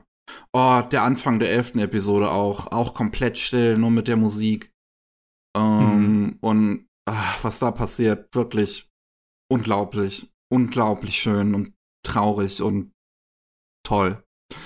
Es, also, wirklich, ich liebe diese Serie, absolut. Ich, ich feiere die, ich vergötter die. Ich, ich habe die so tief in mein Herz geschlossen ich bin sofort nach Ende der Serie auf Manimalist gegangen, auf die Serie gedrückt, äh, hier completed, 12 von 12 Folgen geguckt, 10 von 10 gegeben. ah. das, ist für, das ist für mich ein sehr interessanter Punkt hier an der Stelle. Weil ich, als ich das fertig geguckt habe, ich wollte keine Bewertung vergeben. Ähm, weil ich mir nicht sicher war, äh, beziehungsweise weil ich mir sicher war, dass sich meine Bewertung nochmal absolut ändern würde, wenn ich es noch ein zweites oder drittes Mal schaue. Hm. Äh, weil ich glaube, dass ich äh, viel ähm, so nicht wahrgenommen haben, äh, so nicht wahrgenommen habe, wie ich es jetzt wahrnehmen würde, allein zwei Monate später. Ähm, weil das ist, glaube ich, ein sehr persönlicher Anime und ich glaube, bei mir hat sich in letzter Zeit so viel verändert, dass ich das nochmal irgendwie ganz anders einschätzen würde. Ja, aber und so ein Ding ist selbst zehn Jahre später schätzt es dann merklich anders ein. Das ist. Ja. Ja, hm. klar. Ja, aber das ist auf jeden Fall was, das vielleicht eher aus dem Punkt heraus, dass ich mir das demnächst nochmal neu anschauen möchte. Also ich werde es mir auch noch ein zweites formuliert. Mal angucken. Ich möchte unbedingt ein Video zu machen und davor möchte ich es hm. auch noch mal ein zweites Mal gesehen haben, einfach um auch noch mal mehr drüber nachdenken zu können und diese ganzen, ja, wie ihr die ganze Zeit sagt, Fragmente noch mal ähm, ja, ja, nochmal mehr Gedanken über vielleicht andere Sachen machen zu können, die mir vorher noch nicht so ins Auge gefallen sind oder sowas. Weil das ist schon eine sehr anstrengende Serie, aber wie ich halt finde, auf eine sehr gute Art und Weise. Ja, eine herausfordernde. Ähm, ich habe mir so ein bisschen gedacht, stellenweise überfordert dich die Serie, aber das ist auch absolut gewollt so und wir brauchen eigentlich mehr Medien, mehr Filme, mehr Serien, mehr Videospiele für äh, den Punkt äh, die dich so ein bisschen einfach überfordern, weil nur so kannst du dich dann auch weiterentwickeln. Mm, ja, sag Oder mal. Nur so kann sich dann auch ein Medium weiterentwickeln, ne? Äh, hast du dann mal so Sachen von Ikuhara gesehen, wie zum Beispiel Penguin Drum oder Sara Sanmai, die wirklich Sarah wild Sanmai sind? habe ich gesehen. Ja. Also, mein persönlicher äh, Favorit ist ja immer noch Yurikuma Arashi. Der ist auch ziemlich vollgestopft mit Symbolen und mit ähm, Gesellschaftskritikthemen. Moment, wie nochmal? Äh, Yuri Kuma Arashi. Lesbenbärsturm. Ja. Äh, es hat ah. auch einen ah. englischen Titel. Äh, wie hießen das nochmal? Also die haben ihn ja, anders. Such mal. Lilienbärsturm, genau. Mhm. Die haben einfach nur die Yuri als die Lilie übersetzt, wie die Blume halt, woher das auch herkommt, ne? aber äh, ich glaube mittlerweile ist es auch äh, im Englischen äh, dann unter Yuri Bear Storm irgendwie da drin. Ich habe keine Ahnung, wie können sich die entscheiden? Lustigerweise, äh, Yuri Bear Storm, jetzt wo du es so sagst, habe ich, glaube ich, auf meine Band-to-Watch-Liste gesetzt, als ihr das letzte Mal euren Spendenstream hattet und da in irgendeinem Kontext, in irgendeinem von den Blöcken darüber geredet wurde. Und da habe ich gedacht, oh, das muss ich auch unbedingt gucken. Ähm, interessant, dass es jetzt nochmal so rumkommt. Ja, ganz ehrlich, ähm, das ist natürlich persönlicher Geschmack, aber wenn du so etwas wie ähm, Dings magst, wie Sonny Boy, dann würde ich das empfehlen, weil meiner Meinung nach ist das im Endeffekt ähnlich, nur das hier macht's besser. okay. Ja, aber ich, ich habe ja noch Sonny Boy noch nicht zu Ende gesehen. Vielleicht ändert sich auch meine Meinung. Ne? Ich habe erst die Hälfte geguckt. Schauen wir mal. Also ich, ich, liebe, also ich liebe, was, was, was, was in letzter Zeit so für, für, für Serien und gerade Originals rauskommen, die auch diesen ähm, so, so, so inhaltlich mir dieses Gefühl von mhm. Sunny Boy geben, dass das wie so eine Art Genre fast schon in letzter Zeit geworden ist. Ich lieb, ich bin ja großer Fan von Fully Cooley Alternative. ähm, auch wenn es halt viele Fully Cooley Fans nicht mögen, dafür mag ich das Original Fully Cooley halt persönlich nicht so gern. ähm, ähm, und dann sowas wie Gridman und Diana Zenon und dann oh, sowas ja. wie Sonny Boy. Das sind alles so, so, das, das ist so die wildere Variante von. Coming of Age fast schon. Ja. Ähm, ich, ich habe auf Twitter gefragt, wie könnte man dieses Genre nennen? Und Don Stylo, einer unserer Zuhörer, meinte zu mir Punk. Im Endeffekt hat er ja recht. Ne?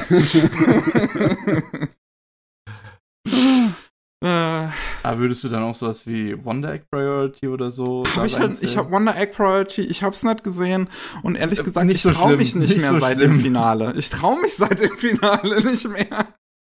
Das, das ist so schade. Das, ist, das hatte so einen starken Anfang und ist so abgeflacht. Hm. Deswegen nicht so schlimm. ähm, hätte mich nur jetzt interessiert, ob du das so einschätzen würdest. Ich, ich schätze mal, es würde reinpassen. Also, da, aber ich müsste halt noch mhm. sehen. Also. ey, wirklich, ich finde Sunny Boy so gut. Also, ich kann es bisher auch immer noch so schwer in, in, in Worte fassen. Ich finde jetzt mit euch hier drüber zu reden, also gerade auch so mit ein paar äh, äh Gegenstellungen, die Matze äh, dazu gebracht hat, verdeutlichen mir nur, nur noch mal aber umso mehr, warum ich selber persönlich mag. Einige Sachen, die jetzt Matze als Kritik fast schon angesprochen hat, meinte ich ja selber, dass ich die eigentlich jetzt als, als eine Stärke von der Serie fast schon sehe. Mhm. Ich finde es halt ähm, halt vor allem gerade interessant, mit zwei anderen Stimmen darüber zu reden, weil ich habe ja letzte Woche schon mit Julian drüber geredet und bei uns war so ein bisschen, er fand es ein bisschen schlechter als ich, ich finde es ein bisschen schlechter als du jetzt, Miki. Ähm, Und ich habe jetzt hier so die ganze Leiter von äh, Matze über Julian, über mich, über, äh, zu dir. Und ich finde es sehr interessant, so die verschiedenen Stimmen darüber zu hören und die verschiedenen Meinungen ja. und Interpretationen ja auch. Letztendlich. Ja, äh, sagen wir es mal so, es ist auch, äh, ich versuche mit aller Gewalt, mich so von Bewertungen fernzuhalten. Meistens sage ich noch nicht mal am Ende, äh, ob ich es jetzt gut fand, überdurchschnittlich fand, solide fand oder sonst irgendetwas, ne? Und ja, also wenn ich jetzt die erste Hälfte von Dings äh, von Sonny Boy bewerten müsste, dann würde ich auf jeden Fall niemals in meinem Leben eine Zahl in die Hand nehmen. Das wäre mir viel zu heiß. Hm. Aber ich würde ihn als äh, solide bis gut bezeichnen. Ne? Also definitiv nicht schlecht. Nicht, nicht mal ansatzweise, ne? Nee, das ist auch so nicht rübergekommen. Vielleicht habe nee. ich es gerade falsch zusammengefasst. Ähm, ja. Na? Ich versuche, also ich bin da auch voll bei dir. Ich versuche eigentlich lieber zu sagen, das ist was für so und so Leute und für Leute, die, die das und das mochten, statt zu sagen, ja, das ist jetzt eine äh, 6 von 10, weil nicht ganz so gut und dies und das. Oh ja, das äh, ist auch so gefährlich. Ey, du musst echt aufpassen, dass ich darüber keinen Rant führe. Aber die ganz auf der ganzen Welt sind ja die Vorstellungen dazu zu den Zahlen auch anders. Zum mhm. Beispiel, wir haben ja in der Schule von einer 1 bis 6, ne? Ja. Und eigentlich frage ich mich, warum haben wir eigentlich eine 5 und eine 6? Weil alles nach äh, 4 ist durchgefallen, also nicht mhm. bestanden. Äh, muss man einfach äh, das wirklich noch unterteilen im Sinne von wegen, du hast gerade so nicht bestanden und du hast wirklich völlig versagt.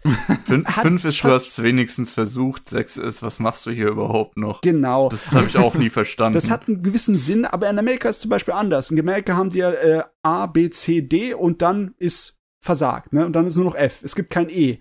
Und mhm. bei Amerika haben die das auch automatisch in der Schule auf ein Zahlensystem umgesandt, das Problem ist, die sind sich da nicht einig, die sind nicht überall das gleiche, aber meistens ist es so, dass äh, unter 65 von 100 ist schon durchgefallen, ist eine F, ne? Oder 60 von 100 ist auf jeden Fall durchgefallen. Und mhm. wenn du das dir da überlegst, dann wirkt so eine Zehner äh, ähm, Leiste zum Bewerten, wirkt auch ganz anders, wenn die das so reinbekommen. Ne? Wenn wir sagen eine 3, also was die Mitte von 1 bis 6 ist, ist durchschnittlich, ist noch zufriedenstellend. Eine 5 von 10 ist definitiv schon lange durchgefallen wenn nach deren Verständnis. Ne? Eine 6 von 10 ist eigentlich schon durchgefallen. Deswegen finde ich Zahlen viel zu gefährlich, weil je mhm. nachdem, wo da jemand äh, ein Verständnis von hat, ist es äh, ganz anders. Und hm. es ist nicht so, dass jemand, der Zahlen benutzt, um was zu bewerten, von Anfang an sagt, ja, ab da ist es durchgefallen, ab da ist es nicht mehr äh, äh, empfehlenswert. Selbst so Scheiß wie Metacritic hat unterschiedliche äh, Betrachtungsweisen dazu. Muss mal gucken, ne? Ja. Die Filme auf Metacritic haben erst ab einer 40 eine rote, also durchgefallenes ja, ja. Fall, und die Computerspiele sind aber schon mit einer 50 rot und durchgefallen. Bei Computerspielen finde ich es auch so interessant, dass es so inflationär hohe äh, Bewertungen gibt. Weil natürlich ist ein Spiel aus derselben Reihe, selbst wenn die Story und Umsetzung ein bisschen schlechter ist, äh, von jetzt irgendwie technisch deutlich beeindruckender als dies, äh, ein Eintrag von vor fünf Jahren. Ja. Ähm, und deswegen, da die Technik immer so hoch geht und die ja auch mit äh, bewertet wird, äh, sind Videospielwertungen einfach super inflationär, dass Leute teilweise sagen, ja, wenn das keinen Metaschnitt von über 8 bekommt oder von über 80 bei Metacritic, dann kriegt ihr keine Boni als Entwickler oder so. Das ist ja, der so Scheiß war ja. Ich, bei Meta ist es nicht auch so, dass von grün auf gelb geht bei Metacritic bei Spielen ab 75? Oder ist es sogar schon ab 80? Ja, es ist echt teilweise schwer. Dann wird das einfach nicht mehr wirklich aussagekräftig, mhm. ob man es gut gefunden hat oder wie kritisch es jetzt Tomb ist. Tomb Raider ne? 2013 hat fucking 90 Punkte auf Metacritic. Das würde heute dem Ding keiner mehr geben.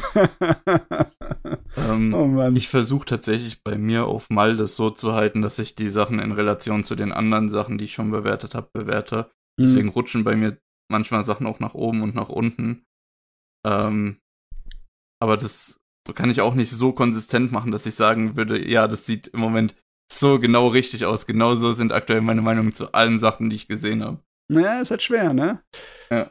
Ich sag's mal immer wieder, ich mit den Punkten bei Mal mache ich halt einfach so, wie ich es gerade fühle. ich mache mir da Mickey, keine ja, großen Gedanken drüber. Vicky macht natürlich einfach. Sie muss sich nicht quälen, wie wir das tun. ja, aber in dem Moment, wo du irgendwas einem Zahlenwert zuordnest, musst du dir ja auch irgendwie Gedanken drüber machen, was der Zahlenwert überhaupt zu bedeuten hat. Na, ja. Für dich persönlich. Ja, ja, klar, aber das ist dann so. Wenn ich halt, wenn, wenn mir was, was gut gefiel, dann überlege ich halt so, hm, hat mir das jetzt schon so gut gefallen, dass es eine 8 ist? Oder hat mir das nur so gefallen, dass es eine 7 ist?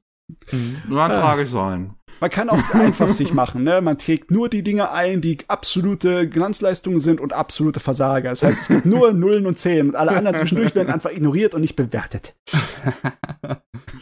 oder alle anderen zwischendurch auf- oder abrunden. Das ist auch eine gute Idee. abrunden auf Zehn oder auf Null. Ach ja. Okay. Gut. Ähm, wie, wie, wie sieht's aus eigentlich bei euch jetzt allen noch? Wer hat noch was? Wer will noch mal?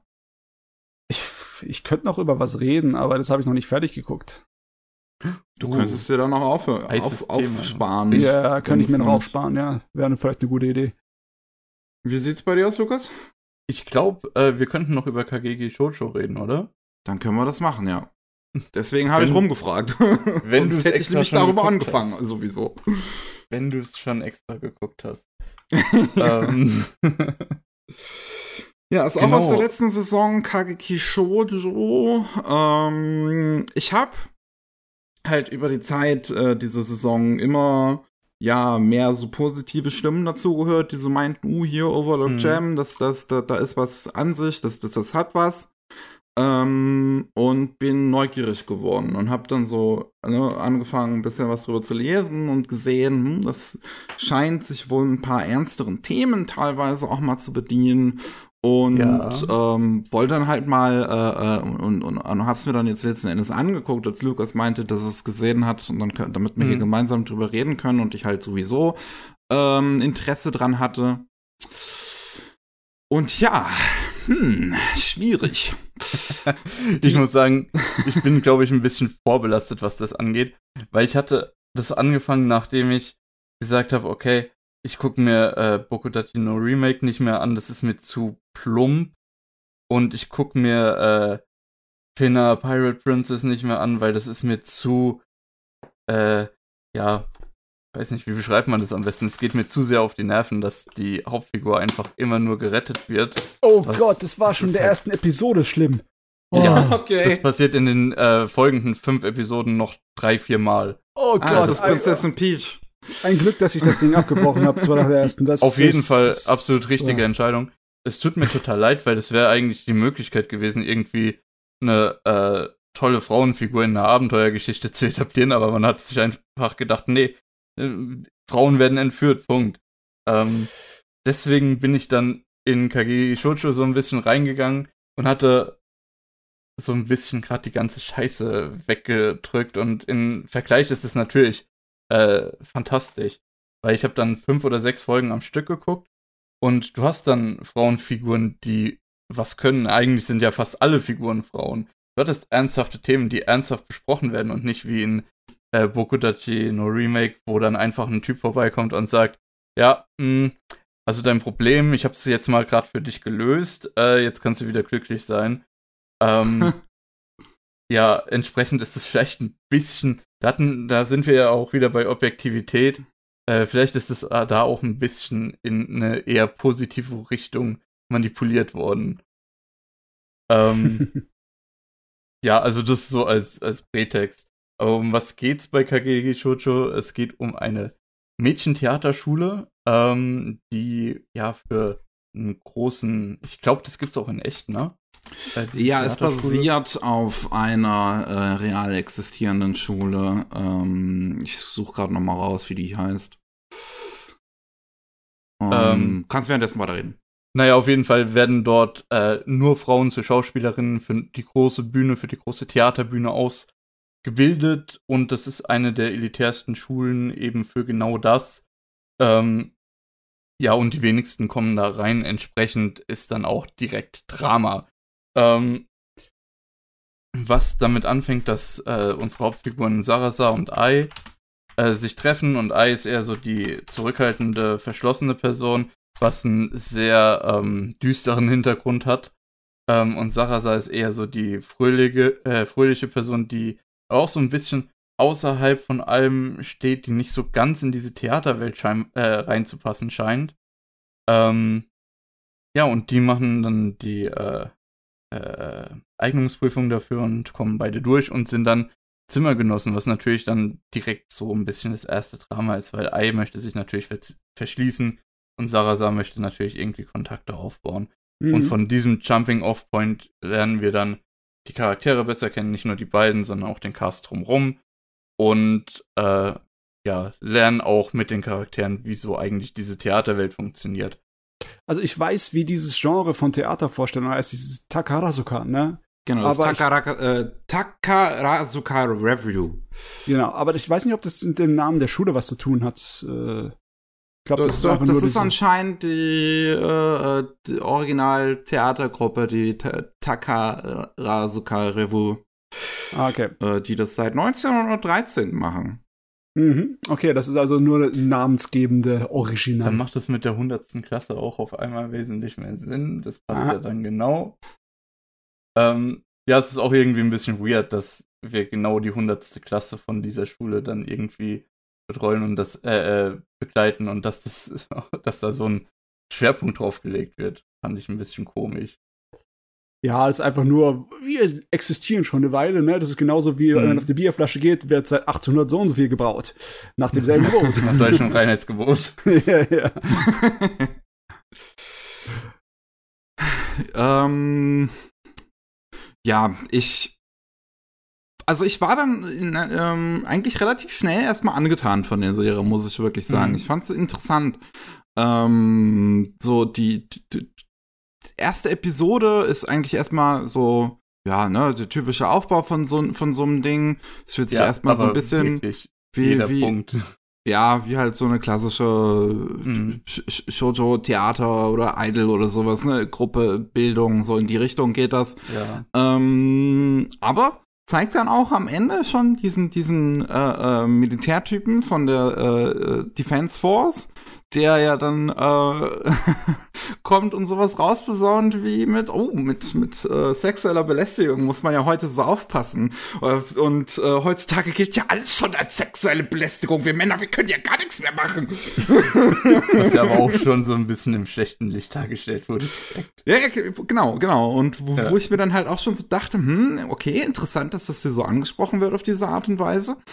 Ähm, und dann ist ja das erste große Fass, was im Prinzip in der Serie aufgemacht wird, schon ein ziemlich großes. Ja, auf jeden Fall. ähm, weil wir halt mehr über die Hintergründe von Ei lernen und da war ich schon sehr erstaunt, was sich die Serie eigentlich getraut hat zu erzählen. Mhm. Ähm, An der Stelle halt vielleicht auch ein bisschen Content-Warnung für Leute, die sowas mitgemacht haben. Ja, also, also äh, sexuelle Belästigung und sexuelle Belästigung und Child Abuse und, und sowas. Ja, und ähm, später dann Essstörungen. Äh, genau, Essstörungen sind auch noch vor in der Serie. Genau.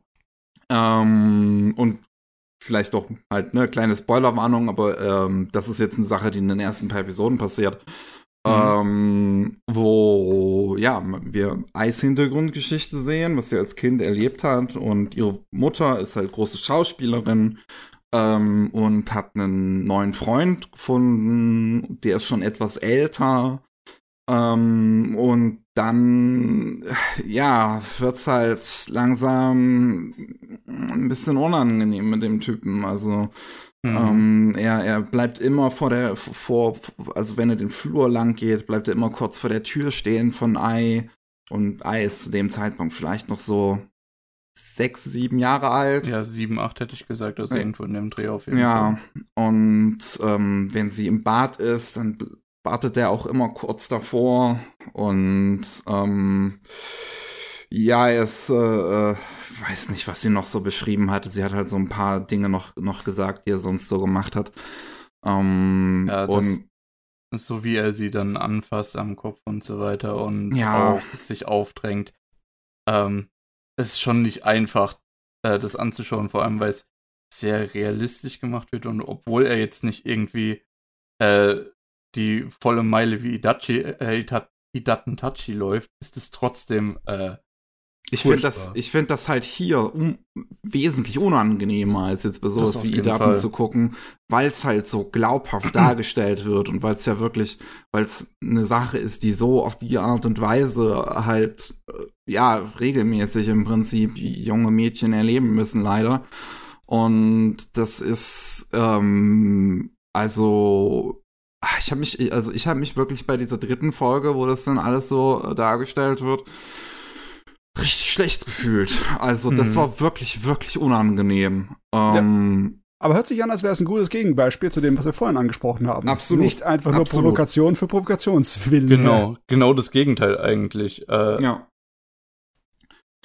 Ähm, und also da, da hatte mich dann die Serie im Prinzip, weil ich wirklich dachte so, oh, okay, die traut sich was.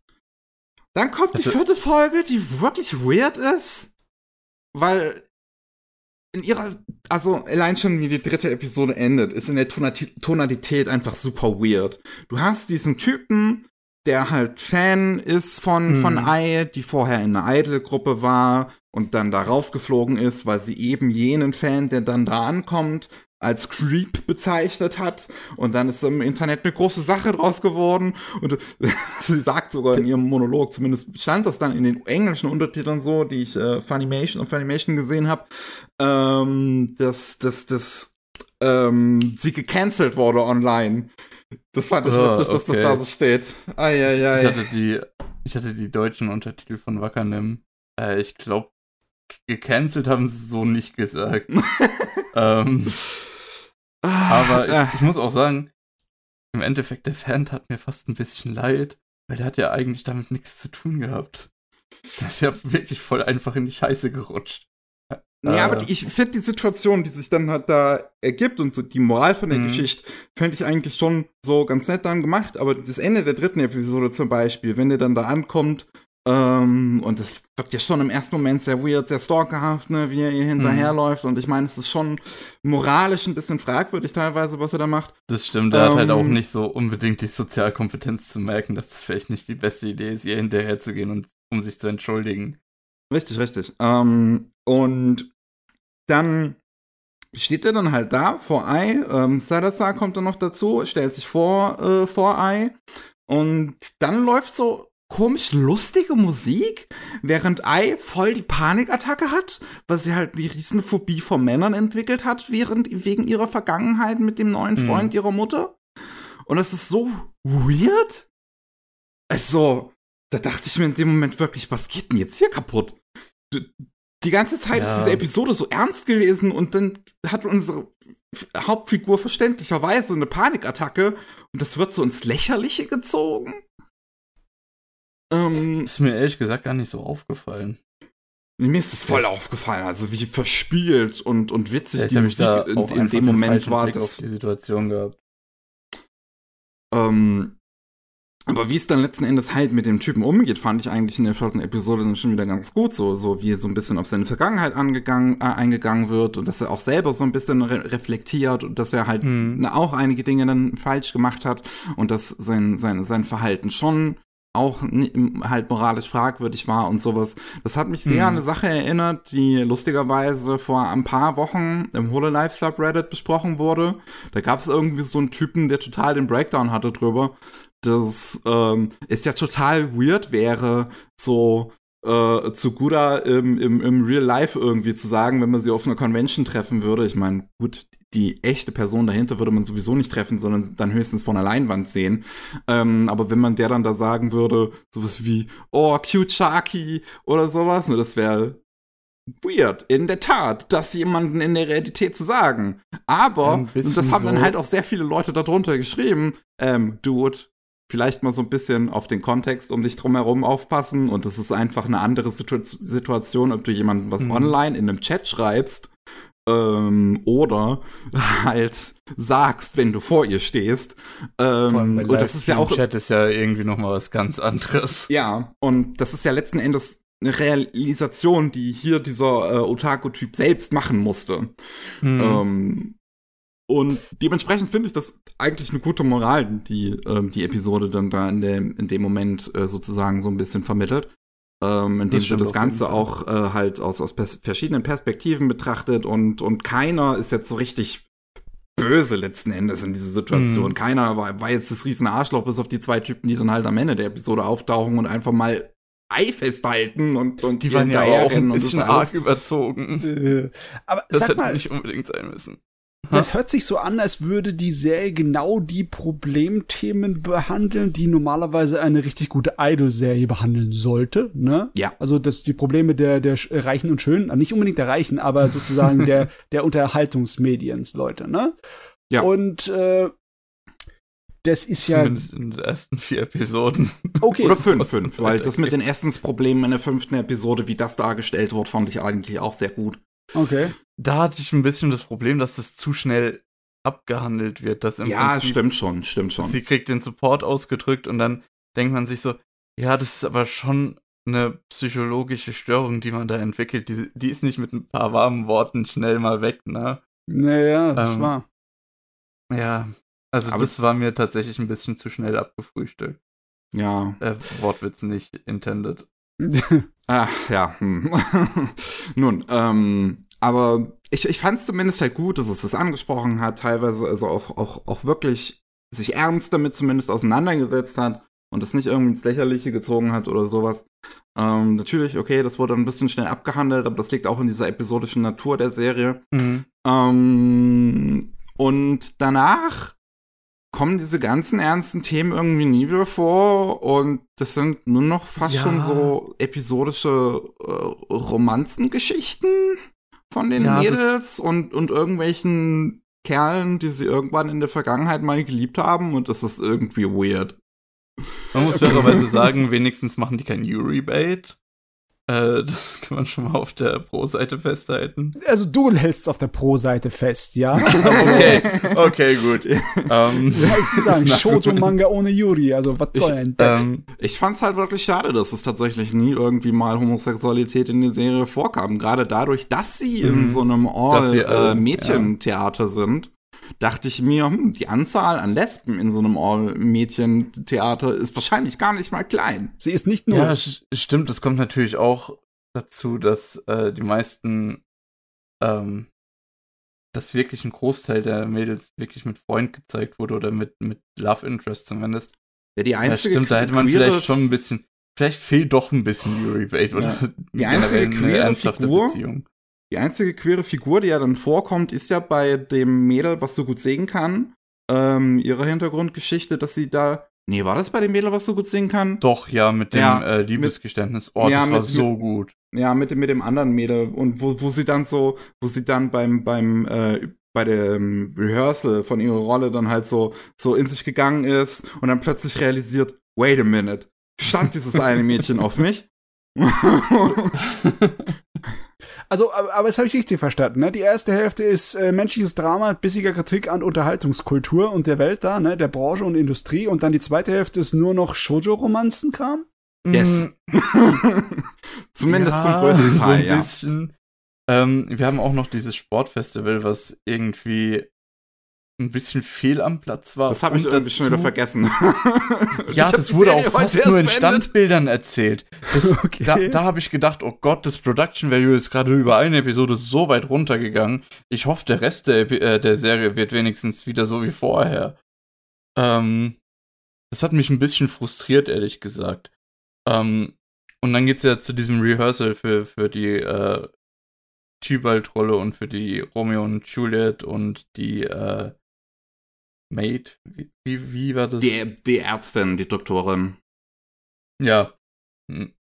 Ja, die Amme in den deutschen Untertiteln, glaube ich. Ist ja auch egal. Ähm, an der Stelle mochte ich dann tatsächlich diesen Aspekt wieder, dass das Theater ein bisschen näher beleuchtet wurde. Äh, es ist zwar irgendwie ein, ja, thematischer Swap so von ernsthaften persönlichen Dramaproblemen zu professionellen ähm, wie entwickle ich mich als Schauspieler weiter Problemen, aber ich finde beide Seiten eigentlich relativ um, äh, gut umgesetzt. Auch dieses, dass Sarasa sich tatsächlich hinstellt und ziemlich gut das Schauspiel von einer anderen Figur imitieren kann, so gut, dass die Leute alle beeindruckt sind. Weil der Lehrer dann natürlich sagt, hey, das ist ja der, nicht dein Typalt, das ist der Typalt von äh, der Abgängerin von vor zwei Jahren äh, du musst äh, deine, deinen eigenen Stil entwickeln, weil wenn die Leute ins Theater kommen für dich, dann wollen die dich sehen und nicht jemand anderen. Äh, und das war für mich so ein bisschen eigentlich eine sehr gute Szene, äh, die ja dann auch so ein bisschen ihren Werdegang lostritt und, und beschleunigt und verändert. Ähm, ja.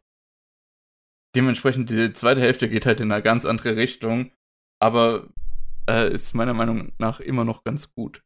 Ja. Hm. Ja, mich hat's dann leider ziemlich fallen gelassen, muss ich sagen. Mich, mich, die, die, die meisten Romanzen da haben mich wirklich nicht so ganz interessiert. Ich mochte jetzt mm. zumindest noch die Geschichte von der Hoshino, ähm, die da, die, diesen, mit dem Baseball-Typen. Ähm, das fand ich noch irgendwie ganz putzig, wie es, wie das gemacht war.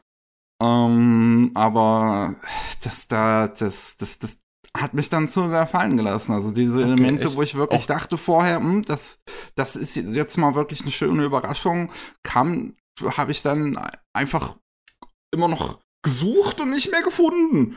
Auch die Folge, die sich auf die Zwillinge konzentriert hat, wo es so ein bisschen darum ging, äh, wer das jetzt, wie man sich was erarbeitet, wie man sich was verdient, wenn man doch gleich aussieht und denselben Werdegang macht? Oder das auch. Mich haben halt diese Zwillinge also auch einfach nicht wirklich interessiert. Die meisten okay, anderen Figuren gut. fand ich nicht so interessant. Ich finde, okay, Ai gut. und Salazar sind noch wirklich ganz, ganz interessante Figuren. Halt gerade Salazar, so positiv wie sie ist und halt mhm. immer mit ihrer Größe irgendwie zu kämpfen hat und sie alle darauf ansprechen. Ähm, das, das fand ich interessant und ich mochte halt noch ähm, Yamada, also das Mädchen mit dem mit der äh, tollen Gesangsstimme und mhm. und und der der Musiklehrer ist einfach putzig. Ja, der Musiklehrer. das ist ein süßer. ja. Ähm, ähm, aber, aber, die meisten anderen Figuren haben mich halt echt nicht catchen können. Ich mochte den Musiklehrer und auch den Schauspiellehrer total. Ich finde es gut, äh, mal sehr unterstützende Lehrerfiguren zu sehen. Was heißt mal? Ich meine, passiert immer mal wieder. Wir hatten ja auch in, ähm, ach, wie heißt es, in Sangatsu no Line, wo auch der Lehrer ja eine sehr gute unterstützende Rolle ja. ausübt. Und jetzt in Blue Period, wo ich die Kunstlehrerin auch einfach nur äh, super nett finde äh, und sehr kompetent halt auch mit dem, wie sie unterrichtet. Ähm, ich frage mich nur, wo die Lehrer waren, als ich zur Schule gegangen bin. ah ja.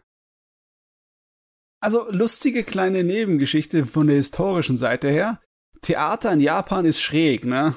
Das beliebteste Theaterform ist ja dieses Kabuki, das zumindest die meisten Leute schon mal von gehört haben, wenn sie halt mhm. am meisten noch die, die geschminkten Gesichter mit dem roten und weißen Muster da im Kopf haben. Ist tatsächlich auch ganz mhm. kurz eine Sache, die ja auch in der Serie vorkommt, weil Salazar ähm, die oder und und ihr Freund ähm, so aus so Kabuki-Familien kommen und mhm. sie dann selber in dieses äh, Frauentheater gegangen ist, weil ähm, ihre Oma irgendwie meinte, du wirst nie richtige Kabuki-Schauspielerin werden. Ja, mhm. ist eine lustige Angelegenheit, denn das Kabuki-Theater war eine äh, Frauentruppe, eine reine Frauentruppe, die das sozusagen erfunden und gegründet haben. So ist diese Kunstform äh, entstanden in Japan. Aber das war kurz vor der Edo-Zeit. Am Anfang der Edo-Zeit, da gab es einen ziemlichen äh, politischen konservativen Ruck. Und äh, das Kabuki-Theater war halt schon äh, von einer Menge Skandalen durchzogen, was Prostitution angeht. Dass die äh, erfolgreichen Schauspieler das halt benutzt haben und dann halt noch mehr Geld nebenbei zu verdienen. Weil sie halt sehr gefragt waren dann. Und äh, dann wurden die verbannt. Dann gab es nur noch männliches Kabuki-Theater, sehr, sehr lange. Und im Endeffekt ist es halt jetzt drin in der Tradition, dass äh, mhm. Kabuki eigentlich für Männer ist. Das wird äh, hier ja auch thematisiert. schräge Sache, ne? Warum sie nicht Kabuki-Schauspielerin werden durfte. Aber schräge Sache, dass japanische ja, Theaterformen mit Frauentruppen anfangen. Äh, hat irgendwie ein Muster, ne? hm. Ja. Ja, ich ich fand's halt schade. Also ich glaube, die Serie hätte mich ein bisschen besser bei Stange halten können, wenn es diese ernsten Thematiken so ein bisschen mehr über den Laufe der Serie verteilt hätte. Das ist mhm. halt ja, nicht, das war nicht, sehr frontloaded. Ja, dass es halt nicht wirklich alles am Anfang reinkommt und dann wirkt es nach hinten hin so, als ob es halt so, so, so ein wie so eine Gerade nach unten wäre im Prinzip. Ja, ja, das ähm, müssen wir anders aufbauen. Weißt du, so äh, eine heftige Episode, dann eins, zwei äh, episodenhafte normale und dann wieder was Heftiges, ne? Da bitte ab, äh, ja. ab, äh, wie Eine schöne Dramakurve halt. Genau. Abwechslung. Ja, man, man braucht ja diese Entspannung, um dann, damit der nächste Paukenschlag wieder richtig wirkt. Ja. Hey, ich fand, die, die Serie hat aber wirklich einige sehr toll gezeichnete Szenen, wie ich finde. Die ist mhm. ja wieder von Studio Pine Jam, relativ kleines Studio, ähm, die tolles Character Acting zeichnen können. Also so eine Szene wie zum Beispiel dann halt, als der Musiklehrer dann zu dem Mädel geht mit den Essproblemen und da an die Tür klopft und wie er da brüllt und wie das inszeniert ist, das ist so schön gezeichnet. Mhm. Und auch als Sarasa ihren Kabuki-Auftritt, der quasi hat mit, mit, mit äh, dem Freund, äh, oder war das ihr kleiner Bruder? Nee, das war ihr Freund, ne? Ähm, da, das ist auch super. Also, das, das, das ja. eine kurze Szene, aber so schön und smooth gezeichnet. Ähm, und sowas ist immer mal wieder wirklich in der Serie drin. Wirklich tolle, tolle Szenen. Ähm, ja, wie gesagt, ja. umso trauriger ist es, dass zwischendrin halt einfach eine Folge sehr standbildig ist. Passiert. Die, äh, ja. Sportfestival. Das war auch mhm. irgendwie ein bisschen komisch. Das Sportfestival findet nur alle zehn Jahre statt oder so. Was? das war okay. komisch. Die mögen keinen Sport, hä? Vielleicht ganz gut, dass du die Folge vergessen hast. Ich weiß, ich, ich kann mich wirklich nicht mehr dran erinnern. Ich, war das, wurde Sarasan nicht irgendwie ausgewählt? Irgendwie, weil es normalerweise nur Zweitklässler machen soll? Genau. Genau. Irgendwas war da. Und dann ist jemand gestürzt und sie Ach macht. so, ja. Sie, sie nimmt diese Schauspiellektion ernst und macht da ein großes Schauspiel draus. Ach, das ist, wo sie sich cool vorstellt, große Brüste zu haben. Stimmt, genau, ja. oh Mann. Da ist sie kurz in dem, in dem Anzug von Asuka aus Evangelion zu sehen. Das weiß mhm. ich noch. Mit einem anderen Farbpattern, aber ja. Ich glaube schon. Nee, das war rot.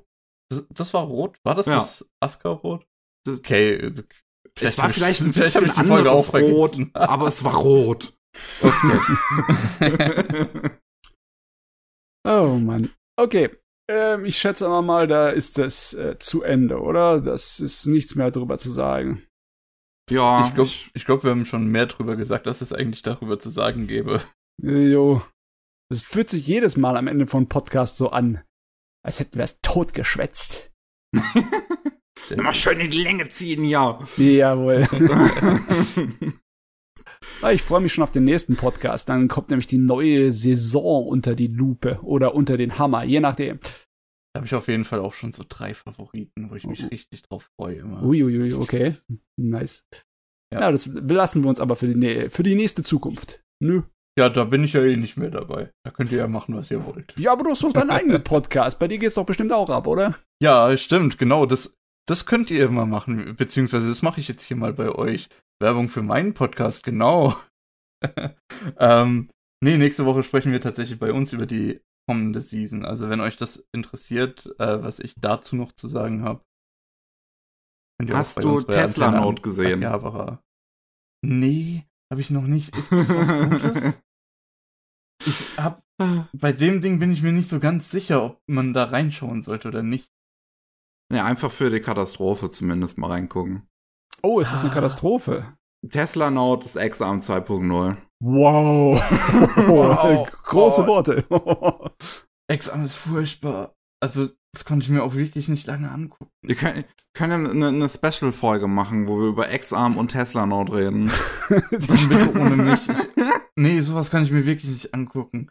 Ah, ich habe X-Arm durchgezogen. Ja, ich weiß. Da haben wir letztes Mal, glaube ich, auch schon drüber geredet. Ah.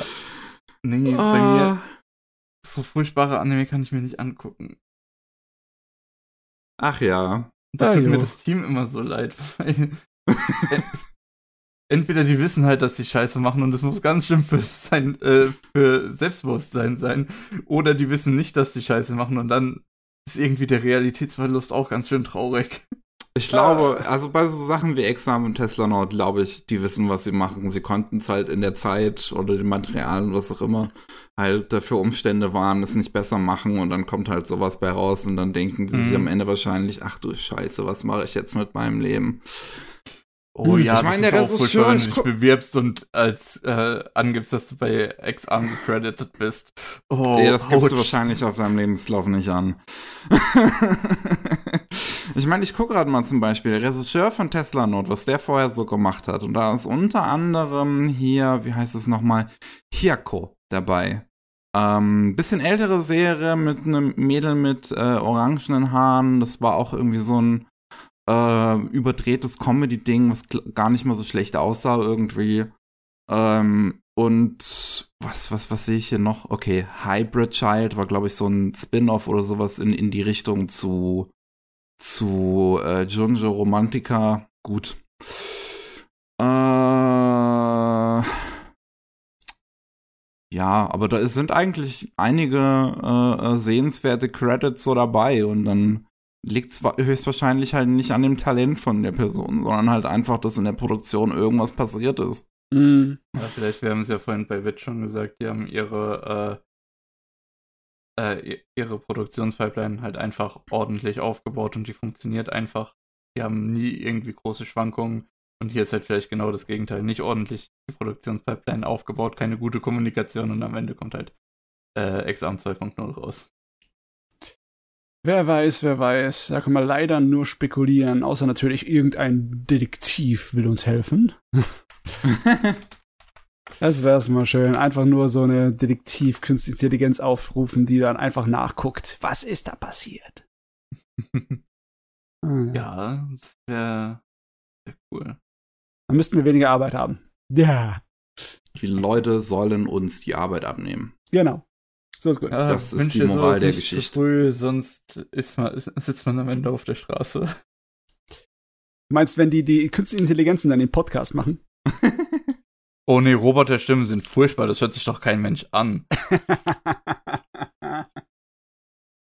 ah, na gut. Die könnten mir die Texte vorschreiben, die könnten mir ein Skript geben.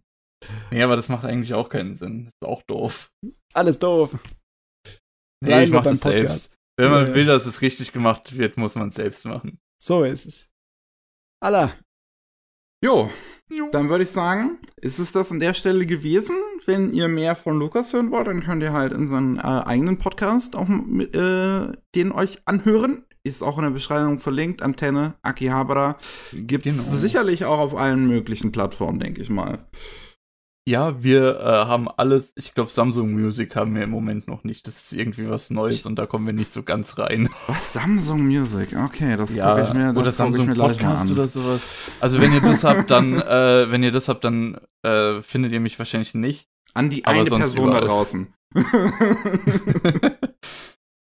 die eine Person sitzt gerade vor dem PC und denkt, nein, oh, nein. Habt ihr auch dieser? Äh, ich meine schon. ich glaube, wir haben gar keinen Dieser. Meine naja. Fresse, jo. Wenn ihr mehr von ähm, Matze und mir hören wollt, dann gibt es jeden Montag den Rolling Sushi Anime News. Und ähm, noch mehr von Matze könnt ihr auch hören jeden Mittwoch bei den normalen Rolling Sushi äh, Podcast, wo es dann um Japan geht. Beziehungsweise ich war letztens auch mal wieder da. Mhm. Ja, mhm. ähm, das wäre es gewesen. Vielen Dank fürs Zuhören. Vielen Dank an Lukas, dass du dabei warst. Und sehr gerne. Man hört sich sicherlich irgendwann mal woanders wieder. Dementsprechend, tschüss. Ciao. Tschüss.